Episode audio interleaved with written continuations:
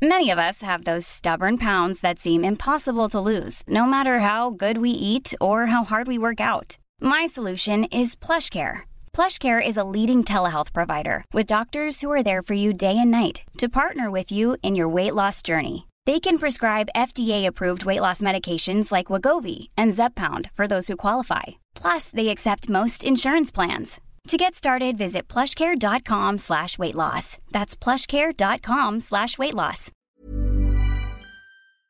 Hola a todos, muy buenas noches y bienvenidos a este directo, este tipo de directos tan esperados por todos eh, tantas veces, como es la entrevista o la conversación con el profesor Miguel Ancho Bastos, en este caso un directo que está apadrinado, ya lo estáis viendo, por el broker británico IG, que mensualmente apadrina un, evento, un directo en este canal.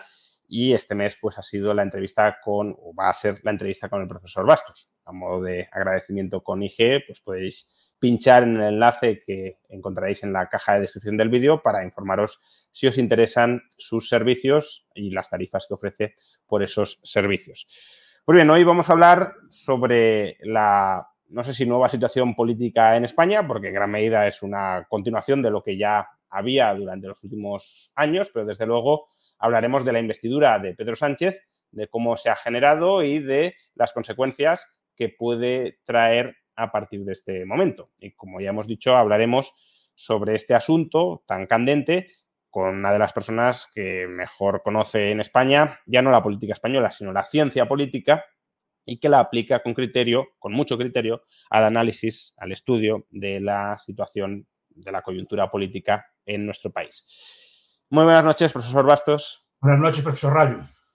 Bueno, no, el placer siempre, ya lo sabe, siempre es mío de, que venga al canal, es, un gusto y bueno, supongo que también el placer de la audiencia, ¿no? que disfruta mucho con, estos directos, escuchándole todo lo que tiene que contarnos y que aclararnos.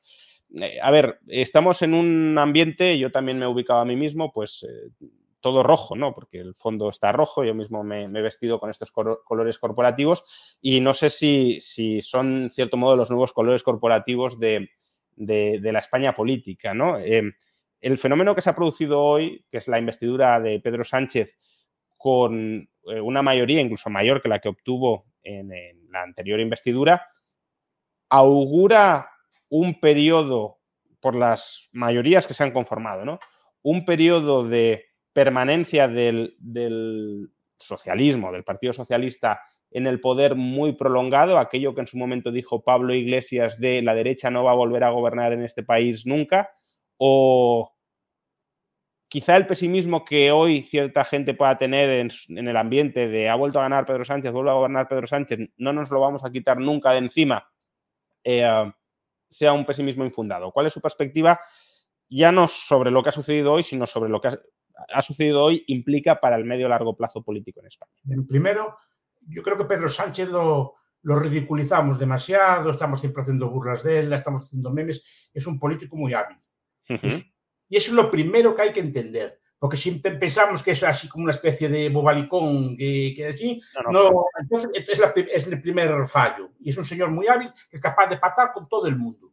Como aquella cosa del erizo y del zorro que le gustaba a Isaías Berli, ¿no? Él a lo mejor no, no, sabe muchas cosas como el zorro, es un erizo, sabe una sola, pero la sabe bien. Y lo que quiere patar, punto. Y, y, y concentra sus energías en eso y lo consigue. Además, es muy, es muy maestro porque efectivamente sigue la estrategia de Pablo Iglesias y consigue primero tener domesticados a los nacionalismos. Los tiene domesticados. La gente piensa, no sé qué comen. No comen, comen todos a la mano de él, hacen lo que dice él. Y desde el momento en que lo, desde el momento en que lo invieste, que lo, están presos. O sea, yo, desde una óptica nacionalista que la conozco bien, quiero decir, lo que hizo Puigdemont es vender, es salvarse él para y sacrificar Cataluña. Yo lo, tengo así de claro. Y, la lectura de los nacionalistas catalanes de verdad es esa. No, no es que hay que bien, que negociar. Solo llevó eso, solo va a llevar una amnistía. O sea, va a quedar igual que estaba antes de 2014. Que es injusto, de acuerdo. Que es una ley aberrante, de acuerdo. Pero los catalanes no llevaron nada de sustancia. Sí, o sea, se, quedan como antes del proceso, digámoslo así. Quedan con palabras. Negociaremos, negociaremos, hablaremos, mesas diálogos y cosas. Pero no va a llevar nada más que eso. Y, es, y eso al final, tarde o temprano, algún gobierno tendría que hacerlo. O sea, que un gobierno del PP también habría amnistiado a Puigdemont. No amnistiado, pero... Eh, Indulto, quizá, ¿no? Eh, prescribirían algunos delitos, eh, buscarían, buscarían... ¿Por qué? Porque es una patata caliente por un lado, ya sé que cometieron delitos, pero es un delito, mm, eh, no sé cómo decirlo. Los delitos políticos nunca se tratan igual que los delitos normales. Y eso es una cosa que tiene que entenderse. En todo el mundo, pero no solo aquí, ¿eh? no es una peculiaridad hispana. En todo el mundo, los delitos que afectan a la clase política los arreglan entre ellos y los arreglan de esa forma, más o menos. Pues una salida para aquí, un destierro para allá, alguna transición, leyes de punto final. Siempre, siempre se hace alguna cosa así. Por, por lo poco te toca a ti, mañana me toca a mí. Sí, sí, la, la, casta gobernante no. Entre bomberos no se pisan la manguera, ¿no? No, no se pisan, no. Y eso hay que saber, pero no es una cosa hispana. Sí, sí, sí. ¿Eh?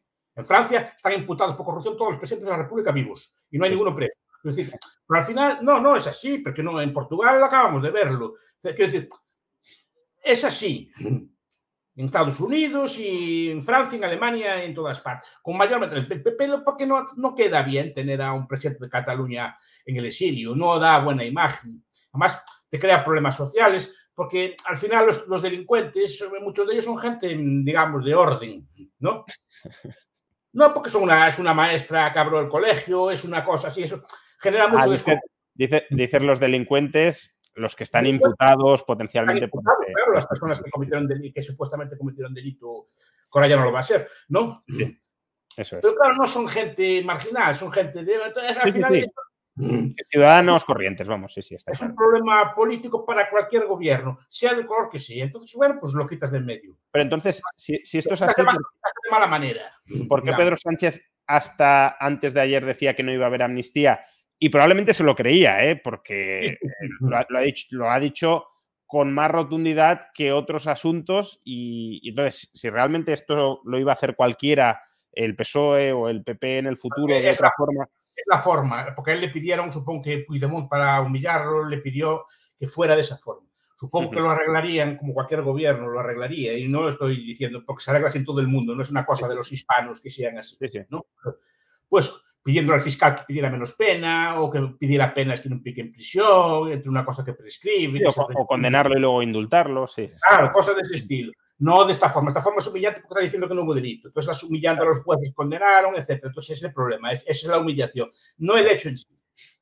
Pero fue, fue, capaz de ser lo suficientemente hábil. Es que, claro, que, hay, es que aquí hay muchas cosas para, para razonar. Fue lo suficientemente hábil de conseguir dos cosas. Primero, que los, todos los nacionalistas lo voten a él. Y lo voten a él encantado. Todos. Sí, incluso Coalición Canaria, sí, sí. Y todos, con más votos que antes. Y pero no solo eso. Consiguió no solo que los nacionalistas no quieran pactar con el PP, sino que el PP y Vox no puedan pactar con ellos. Porque al, digamos, actuar de esta forma y rebelarse así, lo que consigue es que ahora que un hipotético gobierno, futuro, quisiera pactar con ellos y haga un tipo de acuerdo, tampoco podría. Entonces los nacionalistas están presos. Sí, o apoyan, a, Sánchez o no. por eso digo, es que, ahora. Por, acción o omisión apoyan a Sánchez, ya sea votando a favor o absteniéndose o votando contra el PP, ¿no? No les queda otra salida. Uno, porque ellos no quieren, pero tampoco el PP puede. El PP o Vox no podría. No, y aunque, aunque el PP lo hiciera, perdería el apoyo de Vox, con lo cual se quedaría. Claro, ¿no? puede. Entonces, al final, ese voto está preso. Para ahora y para, para. O cambian de, de estrategia o, lo tienen difícil. No, no lo digo porque sea una cosa buena, lo digo que es lo, es lo, es lo, que, hay. Es lo que hay, sí, sí. Es, es un análisis mm, positivo, no prescriptivo, ¿no? Es decir, no, no, yo no descriptivo.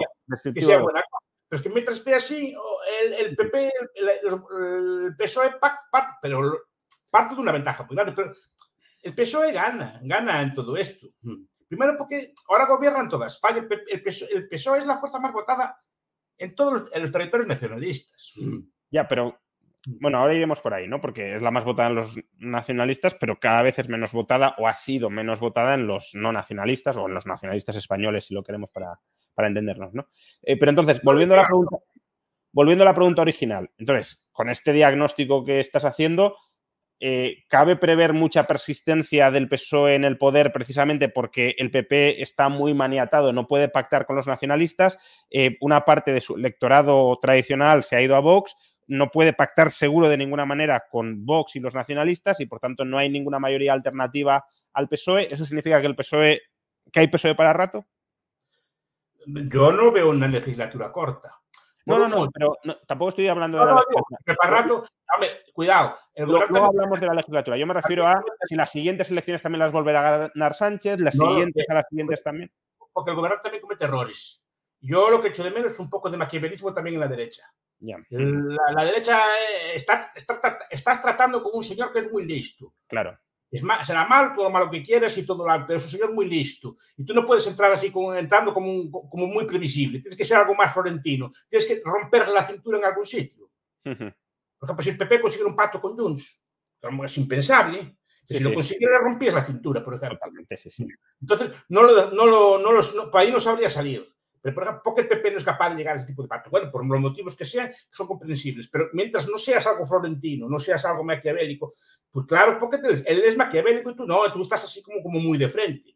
Después el pueblo español tampoco te lo premia. Por lo menos en la, en la medida necesaria como para, para, para, para, echarlo fuera. Y después tiene, digo porque va a ser una legislatura larga, porque Junts, dice, no, es que Junts te echa abajo. Junts se echa abajo lo que... No, hombre, la legislatura yo no creo que vaya a ser corta, pero eh, que, no, es, una legislatura bloqueada sí que podría serlo. ¿Bloqueado con qué? Primero, el bloqueo de Junts, Junts yo te echo, espera, te echo abajo si quieres, luego si quieres. Hombre, claro, pero...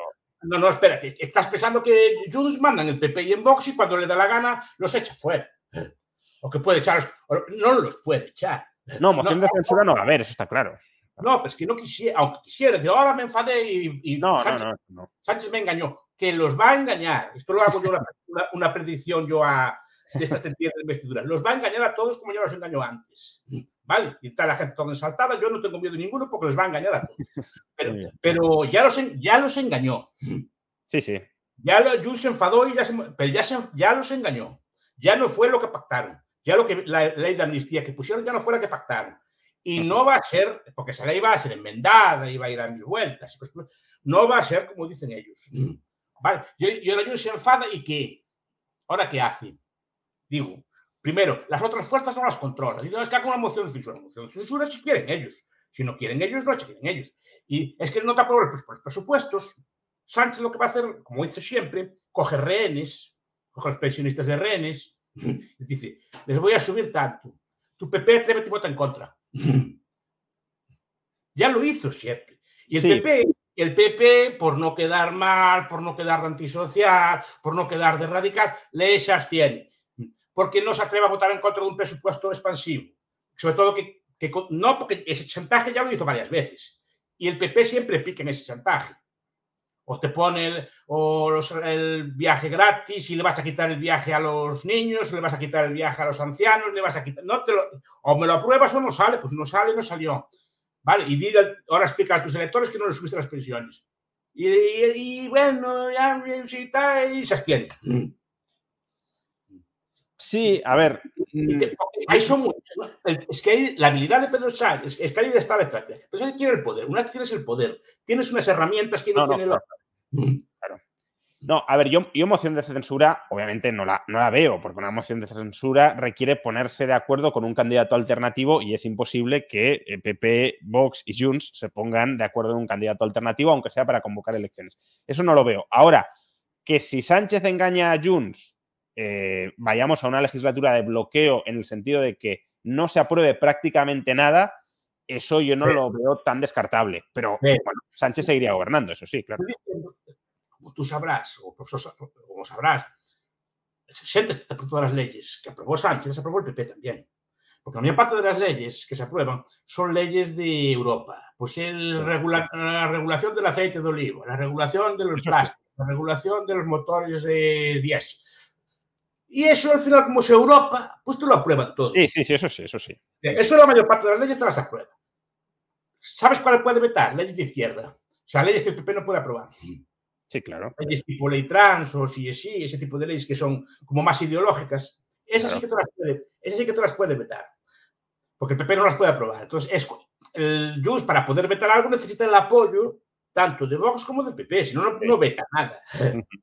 No veta nada. Entonces, solo puede vetar ese tipo de leyes. Pero presupuestos o así, ya verás cómo busca algunas. Coge rehenes, toma rehenes. Que esto es como, es como jamás. Es decir, que es guardando la broma, ¿eh? que no es una broma. Sí, sí. ¿no?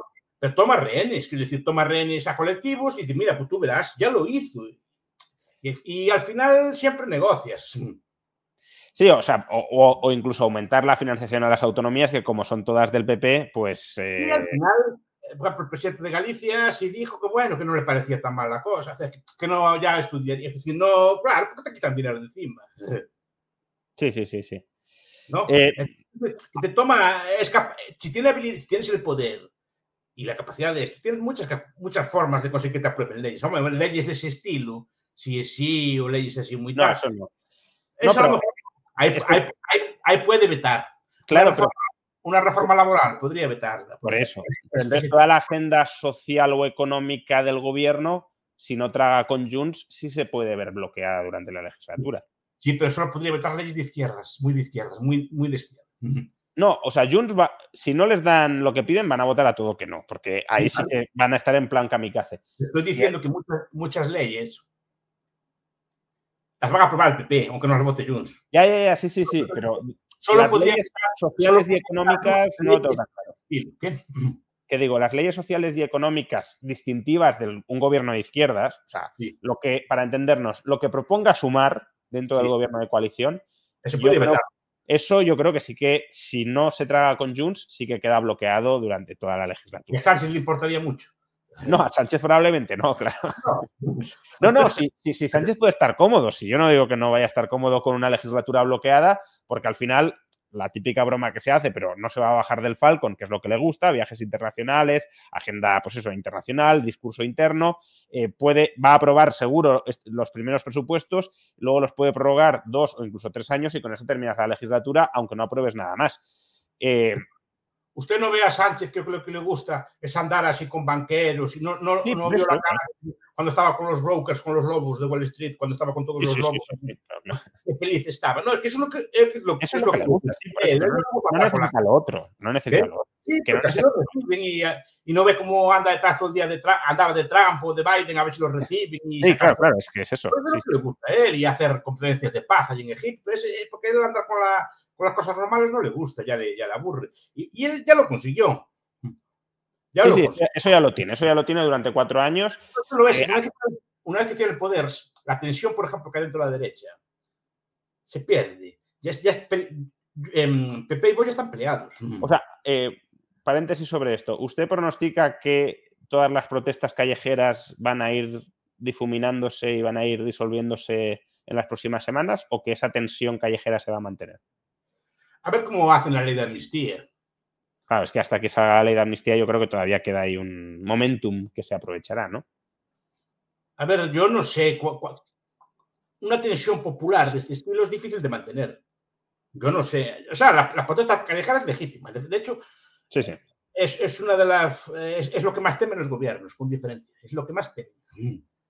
Frente a otro, no constitucionales ni Europa, lo que más temen es, la protesta callejera. Otra cosa es que sea capaz de mantener la tensión. Ujú. También los gobiernos, si son hábiles, tienen formas de disolver esa tensión. Sacan un caso Rubiales nuevo, sacan otra cosa así. Luego, Ya, ya la gente empieza, empieza a discutir de esas cosas y se, y se olvida, y, se- y con el tiempo se olvida. Yo, yo aposté en público que dentro de 15 días estamos hablando del nuevo gobierno, no estamos hablando de, de la tensión en las calles. bueno, eh, luego, bueno, veremos.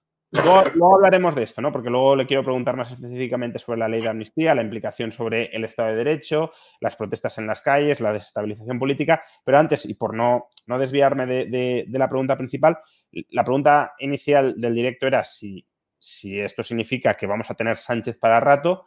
Ha comentado que los políticos también cometen errores. Eh, pero, pero que si no se cometen muchos errores desde la izquierda, la derecha va a tener difícil llegar a una mayoría absoluta porque no puede pactar con los nacionalistas. Pero no cabe la posibilidad de que pues, en España suceda, salvando las distancias, algo parecido a lo que ha pasado con el Partido Republicano, ¿no? Que al, al final el Partido Demócrata es el partido de todas las minorías de Estados Unidos y todas las minorías votan al Partido Demócrata y el Partido Republicano eh, se ha quedado, pues creo que el 70 o el 75% de los hombres blancos en Estados Unidos votan republicano y el 70 o 65% de las mujeres blancas votan republicano. ¿No se podría producir en España algo parecido? Es decir, que en las regiones no nacionalistas periféricas el PP y Vox consigan una mayoría tan arrolladora frente al PSOE que, pese a que sean minoritarios en Cataluña, País Vasco, terminen logrando la mayoría absoluta que no consiguieron en los pasados comicios? Podría ser, pero tiene que ser una mayoría muy arrolladora.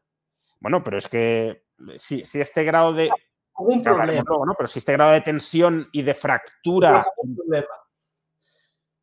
Quien estructura los, los, los, países son los partidos políticos. Y un, un, partido españolista o de derecha, si quiere gobernar en Cataluña, tiene que tener presencia en Cataluña.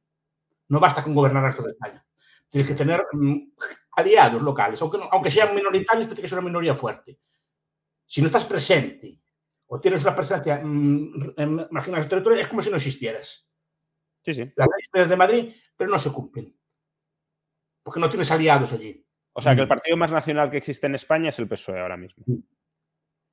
El que más estructura España. Sí. Es así, duro decirlo, pero sí. Por eso digo que España en muchos aspectos está más unida que antes. Aunque esto puede ser paradójico.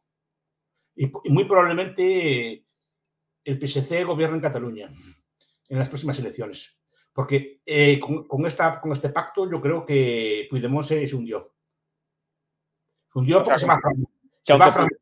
Se va a fragmentar. Aunque Puigdemont vuelva triunfante como el presidente exiliado, etcétera, no... Volvió claudicando. ¿Cómo va a haber triunfado? Claro, si lee usted la prensa nacionalista catalana, no es el recibimiento que le van a dar, ¿eh?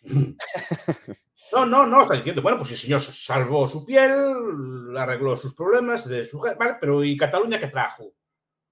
Rendirse. Rendirse. Eh, renunciar a la bilateral. No, no, no, renunciaste a la bilateral. Desde el momento que negocias con él. Si Puigdemont fuera hábil, que pasa que los políticos modernos, a ver, yo no, no, yo no defiendo que necesariamente el político tenga que ser un ser preparado y estudioso ni una cosa por el estilo. No. Yo soy bastante, en ese aspecto soy bastante democrático, ¿no? Pero claro, son políticos de muy bajo estofa. Es decir, no tienen visión a largo plazo, no tienen, como digo yo, capacidad de sacrificio, no tienen ni siquiera una visión de heroísmo ni una cosa por el estilo. Si fuera una persona nacionalista y que tuviera una visión, además histórica, de, de, de su papel, le daba largas a Pedro Sánchez esperaba hasta la última semana negociando, lo tiraba abajo, no le decía que no, lo tumbaba abajo después de que le diste la cuerda. Lo tirabas, lo, lo tirabas al barro un día y decía, mire, yo he hecho abajo a los gobiernos de España cuando me da la gana. Ahora vamos a otras elecciones si quiere. Pero en esas elecciones ya Puigdemont llevaba, llevaba mejor resultado. Si jugara a, a nacionalista y a, a, estadista, pero que pasa es que lo, lo, los políticos modernos no juegan ninguno a estadista, no tienen una visión a largo plazo, ni una visión de, de, de, la historia, nada así. Simplemente buscan amarrar a corto plazo, zafar, cosas por estilo. Eso, eso es lo que hizo Puigdemont. No fue un político de altura. Buscó salvarse, ¿vale? Yo lo entiendo, que no estoy criticando nada. ¿eh? Que, que salvó y salvó su problema y volverá, pero no va a volver victorioso. Vuelve como un político más que. Hasta ahora. Hasta ahora lo ha humillado bastante a Sánchez, pero probablemente Sánchez se la devuelva a partir de ahora. Y se la devolverá de forma más fina. Lo humilló como lo humilló, sí, lo humilló, ¿vale? Le hizo unas cosas allí, el otro tragó y, y, tú al final cediste. Es que un gobierno nacionalista, y usted que conoce el nacionalismo, si, si, si, los que vivimos en, vivimos en comunidades así, entendemos un poco cómo es el nacionalismo. Lo que está haciendo Puigdemont es colaborar en la gobernabilidad de España. Sí, sí, está claro. Ahora mismo sí. Uh -huh. Es que yo lo comparo, por ejemplo, yo, yo sigo los movimientos nacionalistas, me gusta estudiarlos y además estudié el nacionalismo bastante y estas cosas. Lo comparo, por ejemplo, con el Sinn Féin. Uh -huh. Sinn Féin es un partido que va a las elecciones, saca sus escaños por el Ulster, pero nunca los, nunca los ocupa. O sea, lo coge el escaño, pero no, no va nunca. Es que vamos a apoyar a Corbyn. No, no va a apoyar a Corbyn. Le da igual Corbyn que Thatcher. Sí, Son sí, ingleses. Es un estado extranjero, está claro. Sí, sí, sí, sí él no, no le importa eso. Él coge su escaño para que no lo cojan otros, pero no participa en la gobernabilidad del Reino Unido. No le interesa. No es su función. Eso le interesa al Ulster. Y Ulster sí que está, y gobernando con los unionistas, y no hay, no tienen problema. Pero esa es una visión de un nacionalista. Que estará buena o mala, ahí podemos discutirla. Pero es que la visión de Puigdemont es que yo colaboro que España sea estable. Pero, que, pero ¿dónde es un nacionalismo eso? digo yo, porque, pues digo porque los, sigo y veo cómo funcionan los partidos nacionalistas exitosos. Y eso es una cosa muy hispana, así de, de, corto plazo, de si amañamos y apañamos y cosas por el estilo. Medio así blandurria, también, no se me explico, no, con mucha alaraca lingüística, pero al final agacha la cabeza delante de Pedro Sánchez. Pero si ahora Puigdemont, por ejemplo, cogiera la ley de amnistía y a partir de ahora bloqueara todo lo que sale del Congreso, aunque no tumba a Sánchez, pero sí tiene un cierto relato interno de yo aquí estoy impidiendo que saquen adelante eh. porque ha traicionado su palabra.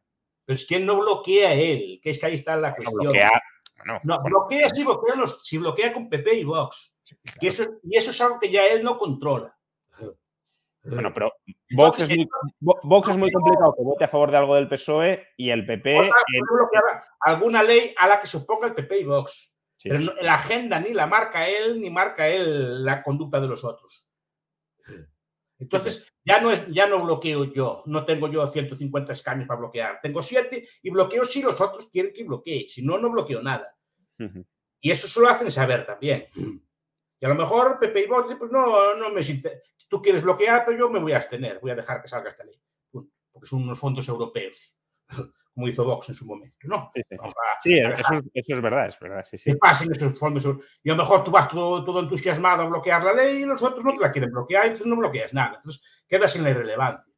Repito, además, con fracturas internas, porque el ala, digamos, más nacionalista de Junts que la hay no le, no le hace mucha gracia a esto.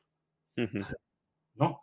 Ahora, yo no me meto, yo entiendo que querrá solucionar su problema y que negoció y negocian siempre con mucha palabrería y va a quedar en nada. O sea, no, ¿no cree que vaya a haber mayor autofinanciación para Cataluña o que vayamos a tener algún tipo de consulta tal como se va a plantear en las mesas de negociación?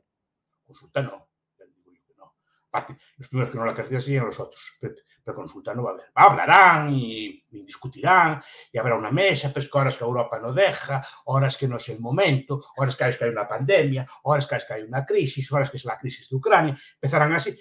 Y vas dando largas y negocios y podemos hacer, hacemos un documento, hacemos un borrador, discutan las bases. Y al final vas tirando para adelante. Y en el momento que te apriete mucho, disuelves. Porque el, momento de, la ventaja de Pedro es que disuelve cuando le da la gana y cuando más le convenga a él. esa es la clave del poder. Y él lo sabe. Yo creo que los otros a lo mejor o son un poco ingenuos o no, nos están un poco más atados, pero Pedro Sánchez lo tiene claro, ¿no? le da igual. Cuidado. Y esa es la clave de la política. La gente, claro, piensa en la política en un conjunto de seres sacrificados que van por el bien común, están dispuestos a sacrificarse por el pueblo, sacrifican su vida profesional y su familia por, por, por, servir a España o a su nación. No, a ver, la misión a lo mejor es mejor la de McNeil, ¿no? En Plagas y Pueblos, no sé si la conoce. No, no, no. ¿No? McNeil es un historiador económico muy interesante. Eh, tiene Pagas y Pueblos, de Pursuit on Power, en español que se llama, La búsqueda del poder, o cosas así. Uh y Pueblos dice que en el mundo que hay dos tipos de parásitos, los microparásitos, los conocemos todos, eh, pulgas, piojos, y los macroparásitos. Los macroparásitos ya saben a lo que se refiere. es una visión, digamos, poco tal, pero poco de la, un poco eh, dulce de la política, digamos, ¿no? Pero que da una visión así de ese tipo. Y los, otros autores, los austriacos, y piensan que los, políticos no son un grupo de seres desinteresados y amorosos. Entonces, si pensamos así, Pedro Sánchez entiende bien la política, entiende mejor que otros. Sí, sí. Claro, sabe, sabe lo que y sabe cómo se juega ahí. Y yo lo veo que a lo mejor no, no tiene una amplia visión, tiene una visión ah, no, una vez que lo tiene, tiene muchas armas. Tiene armas que no tiene el otro. Entonces, escoger el momento que más le convenga para disolver las elecciones. O poder, con sus herramientas, con las herramientas que tiene, hacerle daño a los, rivales. Y eh, en este sentido, juntando un poco estas dos perspectivas, ¿no? que Pedro Sánchez tiene, ahora controla eh, el juego político o los ritmos de la política, pero también antes ha mencionado que eh, la derecha se tiene que de alguna manera reorganizar y tiene que dar algún golpe bajo, estratégicamente hablando, eh, para, romperle el paso a Pedro Sánchez. ¿Cree que cabe alguna posibilidad de que en las próximas elecciones vascas el PNV no saque el resultado deseado, no se pueda apoyar con el Partido Socialista Vasco o dependa o pacte con el PP y que a partir de ese momento se puedan reconfigurar las alianzas en el Congreso de España y haya una moción de censura en este caso o eso es ciencia ficción? El PNV podría ser, es más, es más, es más factible que te tendría que darse esa, esa circunstancia. Claro, uno de los dos tiene que quedar descolgado, Bildu o el PNV.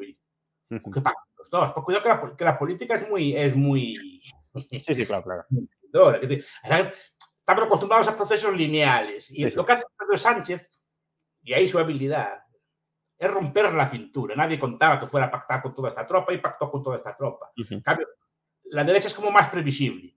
Es como que tiene cosas que no puede hacer. ¿No? Entonces, mientras no, no digo que no haga alguna cosa, mientras no sea más florentino, mientras no sea capaz de hacer alguna jugada que, que descoloque y desconcierta al contrario, pues vamos a tener Pedro Sánchez para rato. ¿no? Uh -huh. Además, consiguió otra cosa. La derecha está dividida otra vez. Sí, sí, sí. sí. La, la, derecha está unida con la tensión de que pudiera haber un gobierno y echar a Sánchez, porque supongo que tienen en común todas las derechas, que a Pedro Sánchez no les gusta. Es una persona, una persona que a las derechas les es muy antipático. No, no, les, no, no, les, gusta, o sea, no, ni siquiera es tolerable.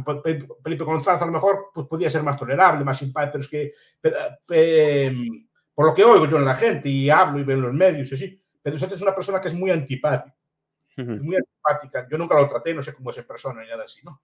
Pero es una persona muy antipática para las derechas, no les cae bien. Entonces todos están de acuerdo en echarlo, ¿no? Pero, pero una vez llega la tensión que Pedro Sánchez está, Vox sigue su estrategia y PP sigue la suya. Entonces se dividen. Entonces ya, uh -huh. ya empezarán las tensiones entre ellos. Aún va a conseguir que se peleen en los gobiernos autónomos. Bueno, ya, ya, ya, han empezado las tensiones, porque sí, sí, Vox, sí. Vox, le exige al PP que no tramite la ley de amnistía en el Senado y el PP ya ha dicho que sí la va a tramitar. O sea, la va a tramitar, la, la, la va a llevar al Senado, la mesa no la va a, a despachar.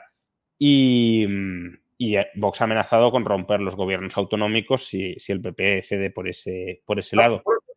Aún va a conseguir que se rompan los gobiernos autonómicos.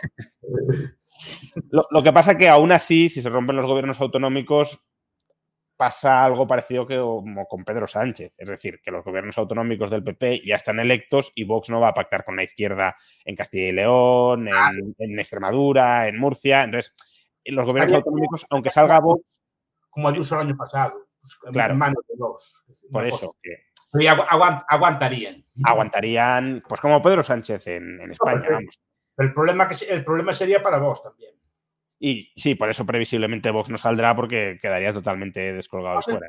Es el tono, ¿no? El, PP no puede aguantar, no puede, ningún partido, aunque esté de acuerdo, no tramitar, no puede, no puede aguantar que otro le diga lo que tiene que hacer. Ya, sí, sí, claro, claro. Sí, sí. No, no, no se puede subordinar al otro, está claro. Sí, sí. Claro, que no puede decir que yo no, oye, tú, espera, yo no tengo por qué aceptar órdenes, tú ya que no eres tú para quien para mandar en mí, aunque esté de acuerdo contigo. Por eso digo, sí, el tono ya se agrió un poco, ya, ya, lo, yo ya a Ascar lo veo un poco más agrio, más, no sé, más separado del PP que antes. Precisamente por eso, porque la tensión ya se acabó, ya salta Pedro Sánchez, ya no es necesaria unión, ya, porque también es verdad, a Vox se le pidió un sacrificio muy grande. Porque a Vox, eh, y ahí se portó bien en ese aspecto. Es decir, le pidieron que se subordinara, que estuviera callado y que dejara pactar a ver si, a ver si Feijóo era capaz de juntar algún voto. Sí, sí, sí, PNV, Y se portó bien. Y no, no, ahora, mire, ya, ya callé, ahora no tengo porque está. Ahora ya no, ahora ya cada uno ah, su camino, claro. Al final, al final, se dividen, claro, y al final tienen estrategias distintas y lógicas distintas, y es normal que las tengan. Para son partidos distintos, si no estarían juntos, ¿no? Eso es, sí, sí, sí. Eh, preguntaban por aquí, pues, eh, que, o sea, yendo al grano, ¿no? Dicen, ¿qué hay que hacer para librarnos de Sánchez? ¿Qué hay que hacer para echar a Sánchez? Y, y esto, esta pregunta la quiero formular en un doble sentido, ¿no? Por un lado, y a corto plazo, ¿cómo resistir a Sánchez? Porque, bueno, parece como que la derecha no tenga ningún poder y al final tiene prácticamente todas las autonomías, la mayor parte de los ayuntamientos, controla el Senado. Incluso aquí podría haber un conflicto institucional de primer nivel si alguna autonomía se insubordina, si se llegara a insubordinar, que no, no va a suceder, pero si se insubordinara al gobierno central, ni siquiera podrían aprobar el 155 con esa autonomía porque el PP controla el Senado. Eh, pero bueno, el PP y Vox controlan prácticamente todas las autonomías, los grandes ayuntamientos, entonces hay una cierta capacidad de resistencia a lo que vaya a suceder en España, no digamos ya si, si Junts terminara bloqueando eh, o terminara estando dispuesto a bloquear lo que al PP le interese bloquear, pues es que sí, Sánchez gobierna, pero con poco margen de maniobra. Entonces, esa es una, ¿no? Su reflexión sobre el momento político en el que nos hallamos ahora y cuál debería ser la estrategia del PP para eh, desgastar a Sánchez desde, desde el poder, ¿no? Y luego, a medio largo plazo, cuál debería ser la estrategia o la orientación estratégica de la derecha para que los Sánchez que aparezcan ante este nuevo sistema de alianzas eh, no jueguen siempre con una cierta ventaja porque eh, tienen el apoyo de los nacionalistas y, los nacionalistas no pueden pactar con el PP y por tanto están descolocados. No, es que es, una pregunta compleja. Yo no soy, no soy un estratega político porque no me, dedico a la política. Yo no hiperventilaría, es decir, iría con calma. Bueno, pues ganaron, hay, que roerlo, como decimos en Galicia, hay, que... Hay que ¿Qué? Sí, hay que sí, sí, está claro.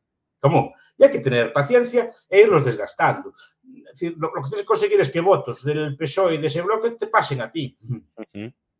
Si no, oye, mira, lo dijo Sánchez bien, hice la sube es correcto. Al final tienen más votos que la derecha. Sí, sí.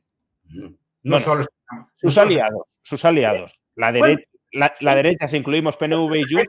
El PP no va solo tampoco. PP estás, haciendo sumas también. Sí, sí, claro, claro. Pero que el bloque de la derecha tiene más votos que el de la izquierda. Otra cosa es que parte del bloque de la derecha haya pactado con la izquierda, en concreto PNV y Junts. Te digo que los que apoyaron a Sánchez son más que los que no apoyaron a Sánchez. No, no hubo, trampa. No hubo trampa. claro, sí, sí, sí. Otra cosa que decir, Junts y PNV, efectivamente, si votaran con la derecha, pues serían más, serían más los de la derecha que los de la izquierda. En votos sin escaño. Pero que, el problema es porque no eres capaz de, la derecha no es capaz de atraer a sus hermanas. Sí, sí. Y es que son capaces de, pactar con Sumar y con Podemos antes, antes que una persona. Porque el, electorado de Junts y el electorado del PNV es equivalente al del PP en sus comunidades autónomas. Es decir, es el mismo tipo de gente. Es la gente pues, de orden, clases medias, gente mayor y tal. No es, es, el mismo tipo de voto. No, no, no hay. Es, es, y es, una base social mayoritaria en muchos territorios de esos. Entonces, ¿por qué esa gente no te quiere votar a ti y prefiere pactar con Podemos, que sí que no es la misma base social? Pues eso es lo, es lo por una parte está así, pero por otra parte la derecha también tiene que mm, hacer una reflexión sobre ese tema. Yo no digo que tenga, que tenga la solución. Mientras tanto, no hiperventilar, o sea, en el sentido de no... Eh, yo, no me meto con ningún partido. estás, diciendo que quieres ilegalizar a Junts y al PNV. Como ellos. Sí, hombre, eso se, lleva diciendo desde hace bastante. Vox lo lleva diciendo desde hace bastante. No es la mejor forma de que esa gente te vote. No, no, no, desde luego, no. Ni que te apoye a ti ni de atraer a sus votantes potenciales. Ni, siquiera, ni siquiera en el resto de España. Sí, sí, no, claro, claro. No es un mensaje que tenga mucha. no, ni siquiera en el resto de España. Es decir, en el electorado de Palencia o el electorado de, la España, digamos, más tradicional, tampoco lo veo yo así. Te puede votar por algunos puntos concretos, pero no lo veo yo tampoco que apoye mayoritariamente ese tipo de posturas. Yo no sé, es la traje que tiene. tienes que hacer una estrategia. Ahora, con Vox, que tiene su electorado y tiene su público y hace falta o tiene su función, sí. Pero pues, hay, hay que buscar la forma. Primero, atraer gente de, ellos, intentar dividir el bloque de ellos. Si quieres, y que te puedan votar a ti. Claro, pero dividir el bloque de ellos solo puede ser PNV o Junts, porque obviamente Bildu, no se va a sumar, eh, Podemos... No Junts, el, PNV sobre todo, esta coalición canaria, claro. Sí, coalición, sí. Te pueden votar a ti o apoyarte a ti. Tienes que atraer ese tipo de, ese tipo de, de electorado. No sé si, si es la estrategia más adecuada o no, pero es, un... Ah, pero, desde luego, así como estamos ahora, no, no, no, no, es, la, no es la mejor forma. Lo, lo veo yo. pero, tienes, tienes, que intentar dividir el bloque de ellos, erosionarlo, eh, hacerle alguna, echarle algún, alguna golosina para que venga junto tuya, ¿no? Sí, sí. No, sí, hombre, sí. Eh, pero ahí el problema, el problema que yo veo es, es Vox. Ahí. Eh, a mí los viejos de Galicia, no sé si en nuestros países sí. A mí me enseñaban mis, mis, mis antepasados, mis, mis, abuelos, decían, las moscas se cazan con miel, no con vinagre. ¿No? Sí, sí. Y está todo el día confrontación, que son unos tal, que son los... Pero pues claro, está todo el día... Eh, yo, no, yo, yo, lo veo desde fuera, repito, que yo lo veo a lo mejor desde la periferia, sin meterme mucho Supongo que el ambiente de Madrid es distinto, más tenso, tienen otra visión del mundo, ¿no? Pero yo veo que el PP está siempre recurriendo a cualquier cosa de Cataluña. Que si recurrió constitucional, que si tal, que si a mí todo lo que sea para Cataluña, todo estás en contra. Claro, pero estas cosas después son pequeñas bombas que te explotan. Pues tú recurres ahora y la sentencia te viene a lo mejor cuando quieres hacer un pacto. Tú recurres al Estatuto de Cataluña. ¿Quién lo diera ahora? Sí, sí, claro. ¿No? Lo recurres y te explota la bomba unos años después y, y después no, no, eres no eres capaz de encauzarlo. Pues digo, prudencia con esas cosas, ¿no? Porque además, claro, no puedes decir recurrir Cataluña a una, una realidad nacional y aceptarlo en Andalucía, por ejemplo, ¿no? No, hay que ser un poco prudente con estas cosas, por lo menos no aparecer siempre como el enemigo, siempre de lo, de, siempre estás en contra de lo que catalán. Supongo. periférico, sí. Sí, por eso decía que yo el problema ahí lo veo en Vox, ¿no? Eh, en el sentido de Vox es una derecha muy jacobina, mucho más que, que el PP, y, y, es complicado que Vox se abra a algo que se podría abrir como derecha, que es, pues, oye, vamos a descentralizar, vamos a dar competencias autonómicas vinculadas a, España, de acuerdo, pero competencias autonómicas en materia de financiación, en materia de autorregulación, que eso es algo que podría atraer a los nacionalistas por, porque amplía su poder eh, regional, pero claro, es que Vox no va a comprar previsiblemente nunca eso, salvo que haya una especie de refundación ideológica del partido. Incluso Vox quiere abolir algo tan de derechas como son los fueros eh, navarros y vascos. Entonces, mm, siendo así es muy complicado. Con la que lucharon los viejos carlistas. Sí, Era la derecha de verdad. Por eso digo que no sé dónde hubo este cambio de ideología, ¿no? A ver, sé que el PNV y Junts eh, están muy cambiados, ya no son lo que eran antes. Son los herederos de la derecha vieja hispana. Sí, sí. De la verdadera derecha hispana. Sí, de la burguesía vasca y catalana, si es que... No, pero era la derecha, era, el foralismo. Sí, sí, sí. Don Alfredo Brañas en Galicia, que era un señor bueno, aquel famoso discurso en el Círculo Católico de Burgos, mira que era un señor de derecha, pues defendía estas cosas todas, defendía los fueros pero para España. Y no en clave anti-española, sino que era una España rica, popular, y así, decir, no, no, lo vendía en clases, pero era una cosa, y estos son, son jacobinos de todo, yo no sé de dónde sacaron esas teorías. No, no, no, no, no, no me gustaría saberlo creo haber entendido que el, dentro de Vox había un momento, algunos sectores que eran más pro-carlistas que entendían estas cosas, pero creo que ahora ya no tiene mucha fuerza. Bueno, sí que hay un movimiento carlista dentro de Vox, pero extrañamente no son foralistas, es una cosa un poco extraña, se reivindican el carlismo, pero asimétricamente. Em, bueno, acaba, nuevo. Pero bueno. Acaba, de decir que usted cree que no habría que hiperventilar, ¿no? Em, pero ahora si usas un lenguaje como estoy escuchando estos días, si viene uno de verdad, ¿qué le llamas? Sí, claro, un dictador de verdad, sí. Es lo mismo que con el fascismo en el otro lado, que todos son fascistas y si llega un fascista de verdad ya no te quedan adjetivos, claro. Si viniera algo así, porque digo, vale, puedes criticar, cuidado que estas leyes son muy criticables, no estoy diciendo, y, la protesta es legítima, no estoy diciendo lo contrario. Pero hay que, el lenguaje hay que usarlo. Y, es, un, y es un movimiento autoritario. Otra cosa es que él se convierta en un dictador o en un tirano en todos los órdenes de, o en todos los momentos políticos y constitucionales, pero que la amnistía, ahora le preguntaré por ella, pero que la amnistía implica un ataque al Estado de Derecho, sí es un argumento que creo que se puede hacer, lo cual no significa que, ya se haya convertido en un dictador plenipotenciario en todo momento. Claro, claro no, porque no la amnistía no la prueba, no la prueba él por su... no, claro, claro, aunque bueno, Tendrá que aprobar con un parlamento, tendrán que enmendársela en el Senado, tendrá que seguir un procedimiento, por muy amnistía que sea. Es decir, no, no, es una ley dictatorial. Y si la hace también hay que pensar por qué tiene mayoría ese señor. Por, cierto, profesor, hay una pregunta ideológica de las que le gustan y ya que ha salido, pues la, voy a colar a modo de paréntesis. Jordi, Jordi Pamies dice, ¿cómo se puede ser liberal y estar en contra de la igualdad ante la ley dependiendo de la zona española en la que nazcas? Es que es porque tenemos que tener toda la misma ley. ¿No? Eh, o porque en Europa hay que tener la misma ley, o había que tener toda la misma ley en el, mundo. cada zona tiene sus, peculiaridades y, es bueno que tenga. Esto es un tema que ahora también la derecha española es mucho de libres iguales y estas cosas. no, que está bien, que se puede defender que no son cosas irracionales, pero son principios de la Revolución Francesa. Como sabe, yo no, no le tengo mucho no, no, a la Revolución Francesa, pero eso de, eso de, la, de la igualdad y así está muy bien. Eso lo aprendí yo con, un viejo racionario que se llamaba Georges Bernanos. Bueno, eh, Bernano en francés es un, fue un escritor francés bastante de, derecha, muy católico. Tiene un libro muy curioso que se llama Francia contra los robots. Y él razona así. Él, claro, critica mucho, defendía mucho, por ejemplo, la desigualdad en los foros, de las, no solo de los territorios, sino de las personas. ¿no? En el sentido que, que las personas que, tuvieran foro, que Cuidado, que no lo tienen solo los políticos. Sí, sí, sí. de algunos sectores, ¿no? Pero que tuvieran fuerza, porque el Estado a esas personas no les puede hacer. Es un límite al poder del Estado. Él lo decía así, lo ve como un límite al poder del Estado. Y el Estado lo que hizo no fue darle un foro a todo el mundo, sino quitarle el foro a los que lo tenían. Lo correcto sería darle un foro a todo el mundo. Entonces, que hay cosas que el Estado no te puede hacer. ¿No? Y eso es lo que tenían los nobles, así que había cosas que el Estado no, no les podía hacer. ¿No? Y lo que hizo el Estado fue quitarle no darle foro a todo el mundo, sino, sino quitarle foro a los que lo tenían. Es muy distinto. claro, la desigualdad es esa, es decir, no. Es como ahora, pues, eh, salvando las distancias, pero el régimen fiscal de la Iglesia no vamos en la dirección de ampliarlo a todo el mundo y que todo el mundo tenga esas mismas, esos mismos beneficios fiscales, sino quitárselo a la Iglesia. Ahí está. Ahí está. Esa es la clave. Entonces, el foralismo es una cosa buena en que hay, eh, hay leyes que el Estado español no puede imponer en ese territorio. O sea, el Estado, eh, su capacidad de control está limitada y al Estado eso no le gusta.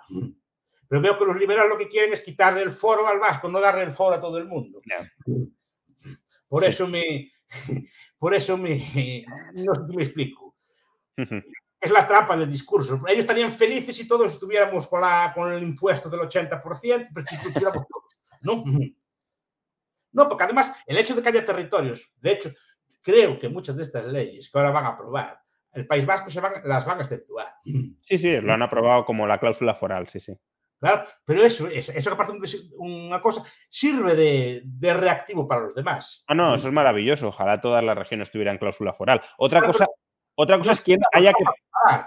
Otra cosa es quién tiene que pactar esa cláusula foral, porque claro, el PNV se ha rogado que es él el que tiene que pactar la cláusula foral del País Vasco. Que si hubiese, si hubiese cláusula foral en Madrid, pues no sé quién la pactaría. Si el PP, si los diputados madrileños del PP y del PSOE, o sea que ahí habría. Sería quien gobierna en Madrid, claro. Bueno, el, el, PNV lo ha pactado como partido, gobiernen o, o, no gobiernen en el, en el, País Vasco. Pero en cualquier caso, lo de la cláusula foral a mí me parece algo maravilloso que ojalá se extendiera precisamente para poder exceptuar la aplicación de ciertas leyes. Un sistema de competencia. La pregunta es, es, muy interesante.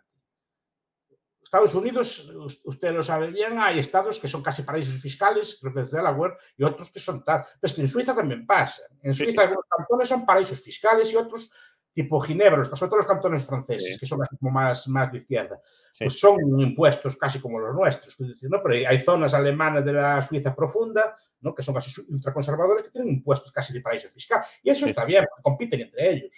Claro, claro. No, aparte la gente luego también, se, hombre, con sus dificultades de trasladarse, pero también se ubica en aquellas zonas que estén más conformes con, con su... Con ley. Pues hay, zonas, hay zonas que tienen unas leyes más conservadoras y otras más progresistas, y entonces cada uno vive en la... Y tiende a buscar la zona que más le gusta para vivir, claro. y están con todos, uno está con sus leyes y otro está con la otra. Sí, sí, sí. sí. ¿No? No, no acabo de ver por qué tenemos que tener todos las mismas leyes, exactamente los mismos territorios. No, hombre, yo, yo no, yo, yo, no, soy defensor de la igualdad ante la ley en este sentido tan, tan amplio y tan intrusivo de la ley, está claro, pero yo sí soy defensor de la igualdad jurídica, pero ahí apelaríamos al derecho natural, al derecho de la persona o a los principios jurídicos básicos. Todo el mundo tiene derecho a la libertad, es decir, a la no interferencia, a la propiedad privada, a la autonomía contractual, pero a partir de ahí ya se empieza a construir. De hecho, los contratos son ley privada y los contratos son entre partes. Por tanto, el contrato que yo tengo contigo es distinto al que tengo con otra persona o al que otras dos personas tienen entre sí. Y eso son leyes que regulan nuestras vidas de manera plural y heterogénea, pero partiendo de unos derechos básicos mínimos comunes e iguales a todo el mundo, que son pues, lo que llamaríamos derecho natural o derechos prepolíticos, derechos fundamentales, como lo queramos denominar. ¿no? Eso es la, la, cosa que me gusta mucho con los, los aragoneses, con aquel eh, Lanuza, ¿no? que me gustaba mucho. Cuando fue Antonio Pérez a refugiarse sí. a Aragón. ¿no? Felipe II, sí, sí. Bueno, yo admiro mucho eso. ¿no? Decía, no, no, mira, es contrafuero. Sí, sí, sí. Refugió aquí, el rey de Castilla aquí no manda en ese punto. Sí, y incluso, era, era, un límite al poder, eso no lo difam, ven. Difamando al monarca y construyendo leyenda negra, estaba en Aragón y no lo podían apresar. Porque era contrafuero. Sí, sí, sí. Claro. Y tuvo que invadir por la fuerza. Sí, sí. No, pero, pero esto es un límite a la ley. ¿no? Por eso los gobiernos no le eh, Ese discurso, aunque parezca un discurso muy liberal, es un discurso muy estatista. El Estado lo que no quiere es ningún tipo de freno en su poder. Uh -huh. Sea tradicional, ni sea foral, ni sea lo que sea. Entonces, es, un, es una restricción al poder estatal. Por eso digo, Bernano lo, lo, lo, vio muy bien. Pocos lo vieron como él. Es un libro muy pequeño, es un libro muy racionario.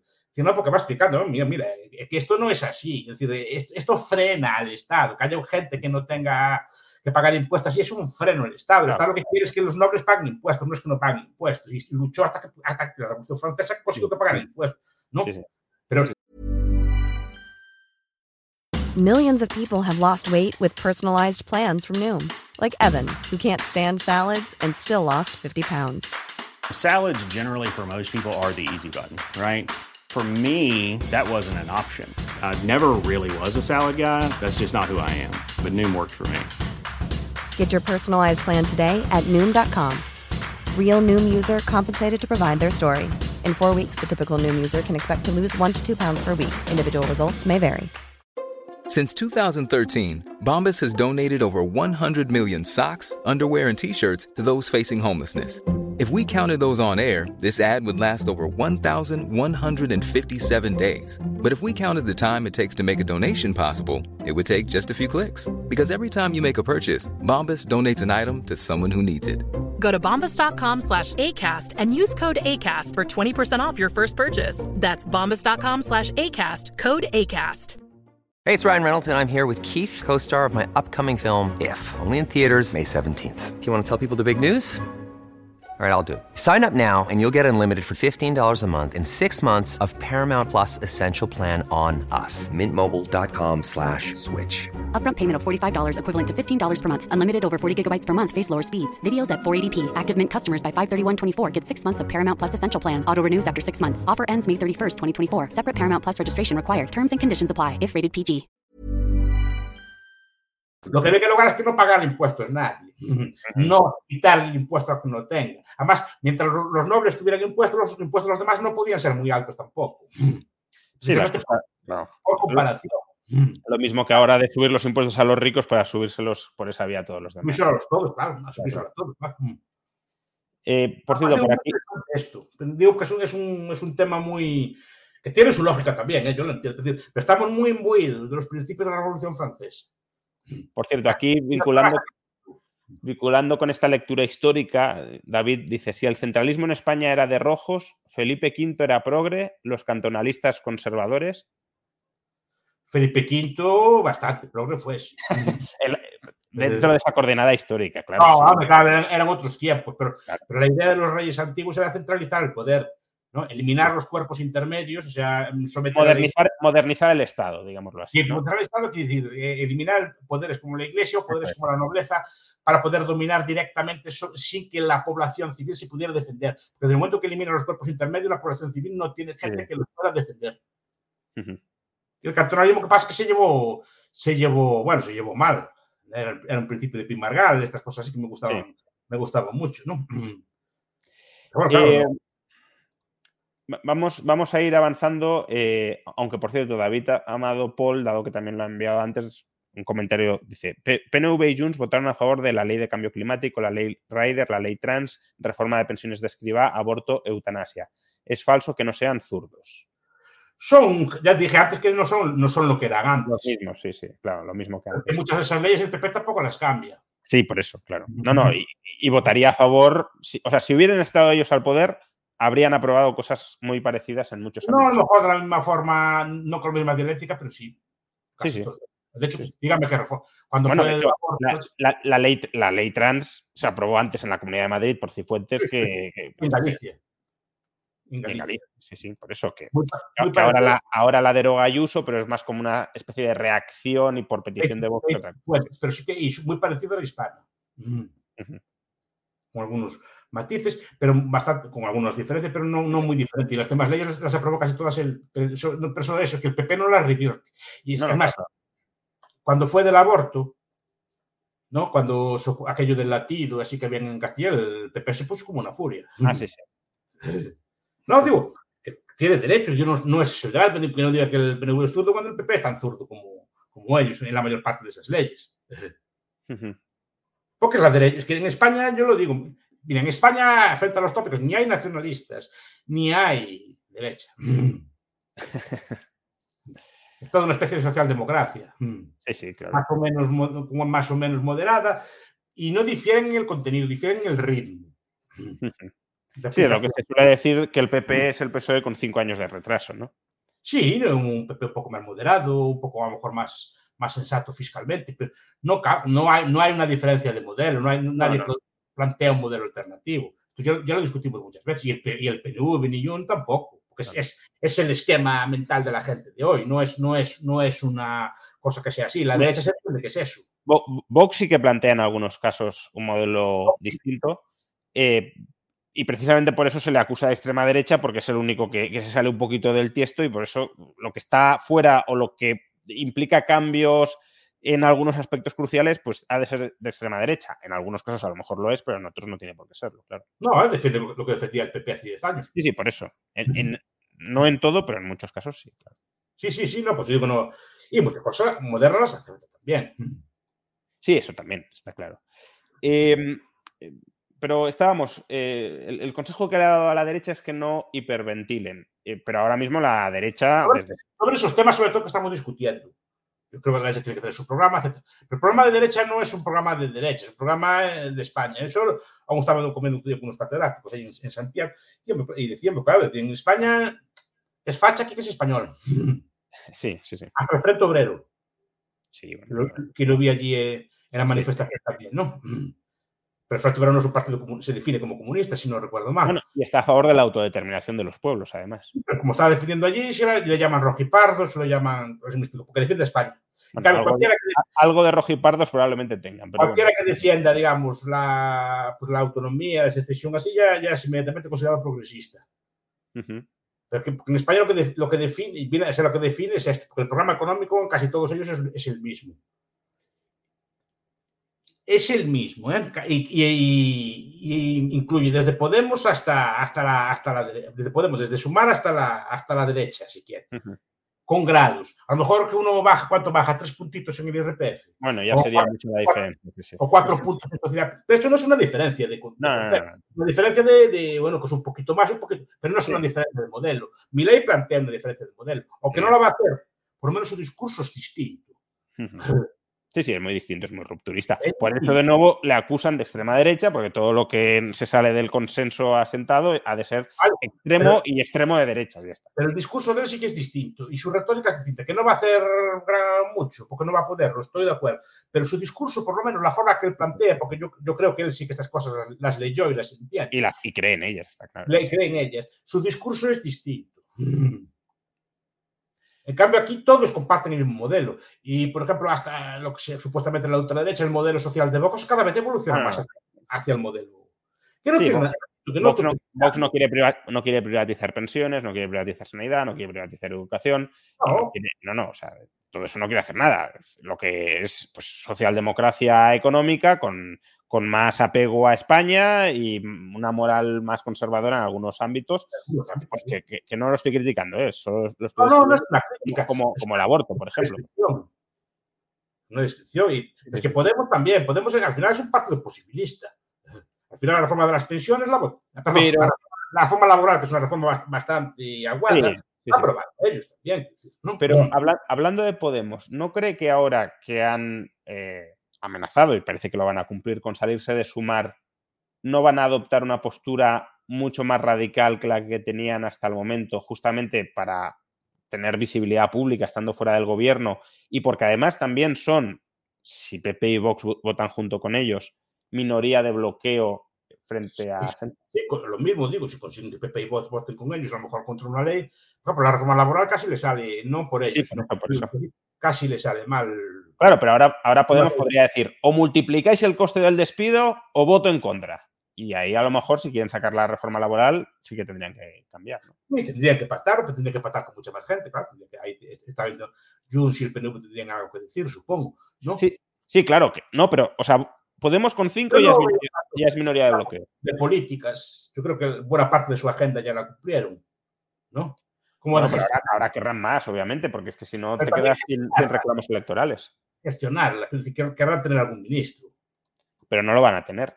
Bueno, o sea, ese es el problema también, porque a ver, todo partido todo. Pues tiene sus grupos alrededor, pues tiene sus colectivos feministas, sus colectivos de tal, que también les gusta tenerlos contentos. Entre otra cosa, porque los necesita. Son, todos los, no, cuidado, no solo Podemos, todos los partidos tienen alrededor, por ejemplo, el PP tiene la iglesia, tiene parte de la patronal, pues el PSOE tiene sindicato, y Podemos tener sus colectivos feministas, etcétera, ¿no? Y, tiene que tenerlos, tiene que tenerlos potentes, porque si no son, a ver, como digo, explico yo siempre en clase, si no hay feministas, se acaba el Ministerio de Igualdad, si no hubiera ninguna feminista. Porque yo cuando era pequeño no lo había ese ministerio. Si no hubiera ecologistas, no habría Ministerio de Medio Ambiente. No lo habría. la, política genera, la, genera los grupos sociales que generan la demanda social. Los grupos sociales generan política también. si no tienes tus grupos más o menos financiados, con tus, sus apoyos, sus, sus, sus, conferencias, sus, organizaciones, ¿no? también te quedas sin fuerza tú. Si no tienes un ministerio, no solo tú, tus grupos eh, también se decaen y si decaen tus grupos también decaes tú al final. Está claro. Entonces, al final necesitan algo de poder también. Y supongo que por ahí, por, de, por, ahí va la, la, Después que hayan políticas o así, eso depende de la fuerza que tengan. Pero también también tragaron ellos mucho, ¿eh? que Podemos tragar mucha cosa. Ya, ya, pero yo creo que a partir de ahora no va a tragar porque se tiene que diferenciar y se va a diferenciar con un discurso mucho más radical y amenazando con bloquear. Pero bueno, eh, por, por, por, avanzar, porque. Eso mata a Yolanda Díaz, ¿eh? porque no es capaz de controlar a tu gente. No, no, pero es que han dicho que se van a salir del grupo, por tanto ya no van a. Pero por eso estoy diciendo, oye, ¿Qué partido es ese que no es capaz de controlar a la gente? Bueno, pero yo creo que eso ya está más o menos internamente. los comunes también querrán su grupo. Sí, pero seguirán dentro de la coalición. Querrán su grupo. También, querrán. Hasta, yo lo, vi, lo viví en Galicia. En Galicia también hicieron una cosa parecida, se llama Marea, ¿no? Sí, tuvieron muy buen resultado. Y, la gente competente, yo no digo que la gente no sea competente, pero son partidos mal organizados. Yo me gusta recordar aquellos libros viejos de la carrera, el de Parebianco, ¿no? sobre la situación de los partidos políticos, aquellos libros de, teoría de los partidos políticos, cómo se monta y organiza un partido político. Y yo a sumarlo no lo veo, lo veo con gente, bueno, pues tienen sus cuadros, tienen gente, por ejemplo, y tiene gente muy buena, ¿no? En su, en su, estilo, pero muy buena. O sea, no, no, es gente competente ni nada por el estilo. Pero cómo montan el partido, es como si hace un edificio y tal, pero con mal, mal, montado, mal, mal, el cemento, mal, ¿no? Con, de mala, con poco, mucha arena y poco cemento. Es, ese tipo de cosas, ¿no? Pero no es que el material sea malo, sino que está mal mezclado, está mal organizado. Y yo veo que Sumar fue una cosa hecha muy rápido y no está bien organizada. Porque la, la, marea, que estaba bien con buena gente y gente, cuadros muy abrazados, estaba montada de tal forma que al final se disolvió en, trozos, quedó en cero. De ser, la, de ser la segunda fuerza de Galicia, quedó a cero. Pero en poco tiempo. Porque partidos peleaban unos con otros, no había forma de negociar. Usted negocia, el negocio es una cosa, pero después tienes que negociarlo cada uno con su partido y cada partido con su propia ejecutiva y tiene que estar siempre discutiendo todo, ¿no? Porque están, son gente muy buena, sirven para aglutinar, es una cosa, pues un apaño muy rápido para ir a las elecciones, pero después eso hay que montarlo, porque dirán los cinco de Podemos, vale, cinco de Podemos vemos, vemos que les va bien con su eh, grupo parlamentario, hacen fuerza, sacan cosas, dirán los comunes, oye, nosotros también queremos, y dirán los de en común, eh, no, los de los de Valencia, no se llaman Común Poder, ¿no? no eh, compromiso, compromiso. Compromiso.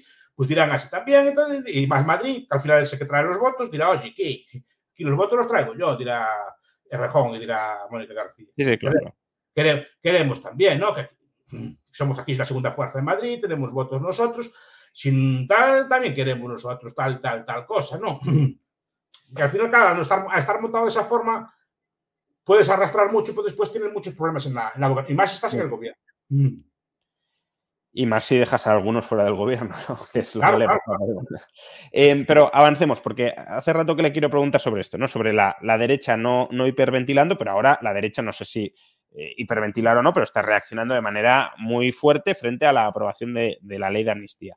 Eh, aquí hay, hay, dos temas que, que son importantes. La primera, ¿hasta qué punto la ley de amnistía considera usted que ataca la separación de poderes, porque una de sus tesis es que la separación de poderes no existe, es una ficción. Por tanto, no, se puede atacar aquello que no existe, pero al mismo tiempo es cierto que la separación de poderes sí existe es porque la impone la ciudadanía y impone el respeto a esa separación y en parte sería eso lo que está haciendo o intentando hacer la derecha para que siga habiéndola, ¿no? Es que esto es un tema complejo. La separación de poderes no es una tesis mía, es una tesis vieja y es, de, Anthony de Yashay, la plantea como el Estado. ¿no? Y la plantea, mira, eso no está muy bien, pero no puede ser. También un viejo, un viejo panfletista que se llama Maurice Joly, un Ujú. libro que se llama Diálogo en el infierno entre Maquiavelo y Montesquieu. Sí, Es un libro que ya no, ya no bueno, se, se reeditó hace, hace unos años, no sé si es muy leído, pero fue un- era una especie de libro maldito en su, en su momento. ¿Y qué decía el viejo Joly? Decía, mire, desde el momento que es un juez, es un funcionario, es muy difícil que sea independiente. Uno, porque si eres un juez, un juez funcionario, pues te, te mueven de sitio te ascienden, pues si, si molestas, te- te- en es- no se castiga, normalmente se asciende. O te crea un juzgado especial que te quita las, los casos.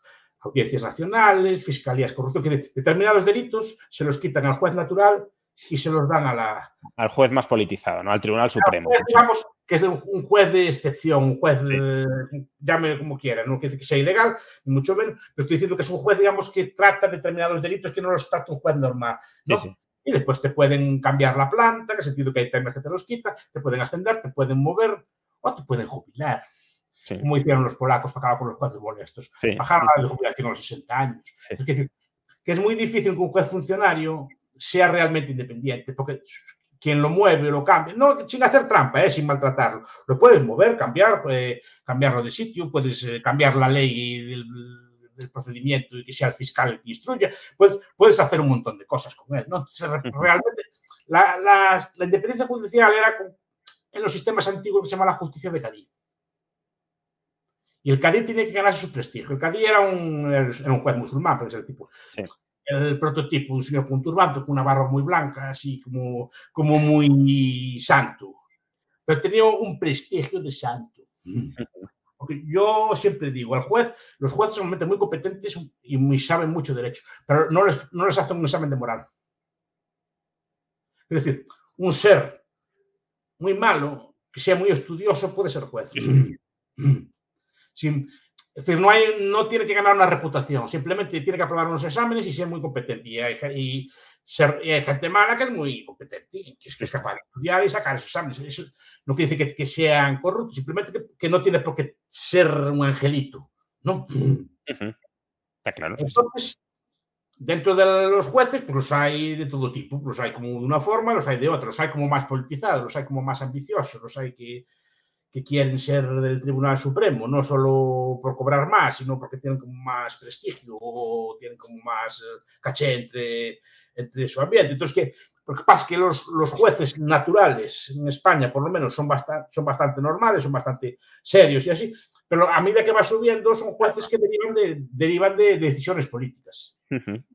¿no? Derivan de decisiones de, pues de, de algún ministro o de, de alguna asociación profesional. Las asociaciones profesionales, como sabemos, más o menos están infiltradas. Yo siempre digo, ¿cómo dicen ya los ocho votos de los conservadores y los siete de los progresistas o los siete de los... Ujú. ¿Cómo ya se puede saber a priori lo que van a votar? Yo no leo la prensa todos los días, pero ¿cómo puede saberse eso? Supuestamente los jueces, la idea, pues están allí leyendo la ley y tal, ¿no? Pero ya parece que el voto ya está dado del día anterior, ya vienen con el voto de casa, sin, sin estudiar la cosa. Por lo menos es lo que, lo que veo yo. ¿No? Bueno, confeccionan el argumento para que case con el voto que tienen decidido desde antes, claro, porque Ah, es un pues, voto de partido, sí, sí, sí. sí. Soy yo una vez, creo recordar, una conferencia o una así, un, un juez pregunta, así, no lo dice en público, ¿no? Pregunta, ¿y cómo hacen los jueces para tomar decisiones? No, fácil, primero yo decido y después lo justifico. Eh, porque yo soy lo suficientemente hábil para justificar una cosa, ¿no? Sí, claro. Me conozco suficientemente bien la ley para poder argumentar. para poder claro, pues digo, no puede ser la ley, la ley siendo la misma, ocho jueces digan una cosa y otros siete digan la contraria, Sí, sí, sí. siendo la ley la misma.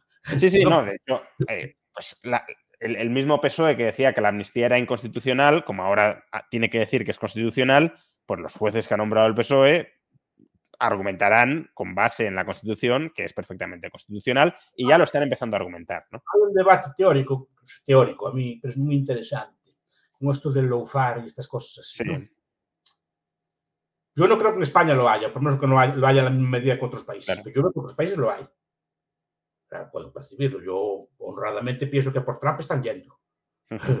A lo mejor me estoy equivocando, pero yo no digo porque eh, no, no es normal. Cuatro años después le sacan la sentencia justo antes de empezar las elecciones, cuando pudieron, eh, o sea, que lo, que lo procesen ahora y no. Es decir, no. Sí.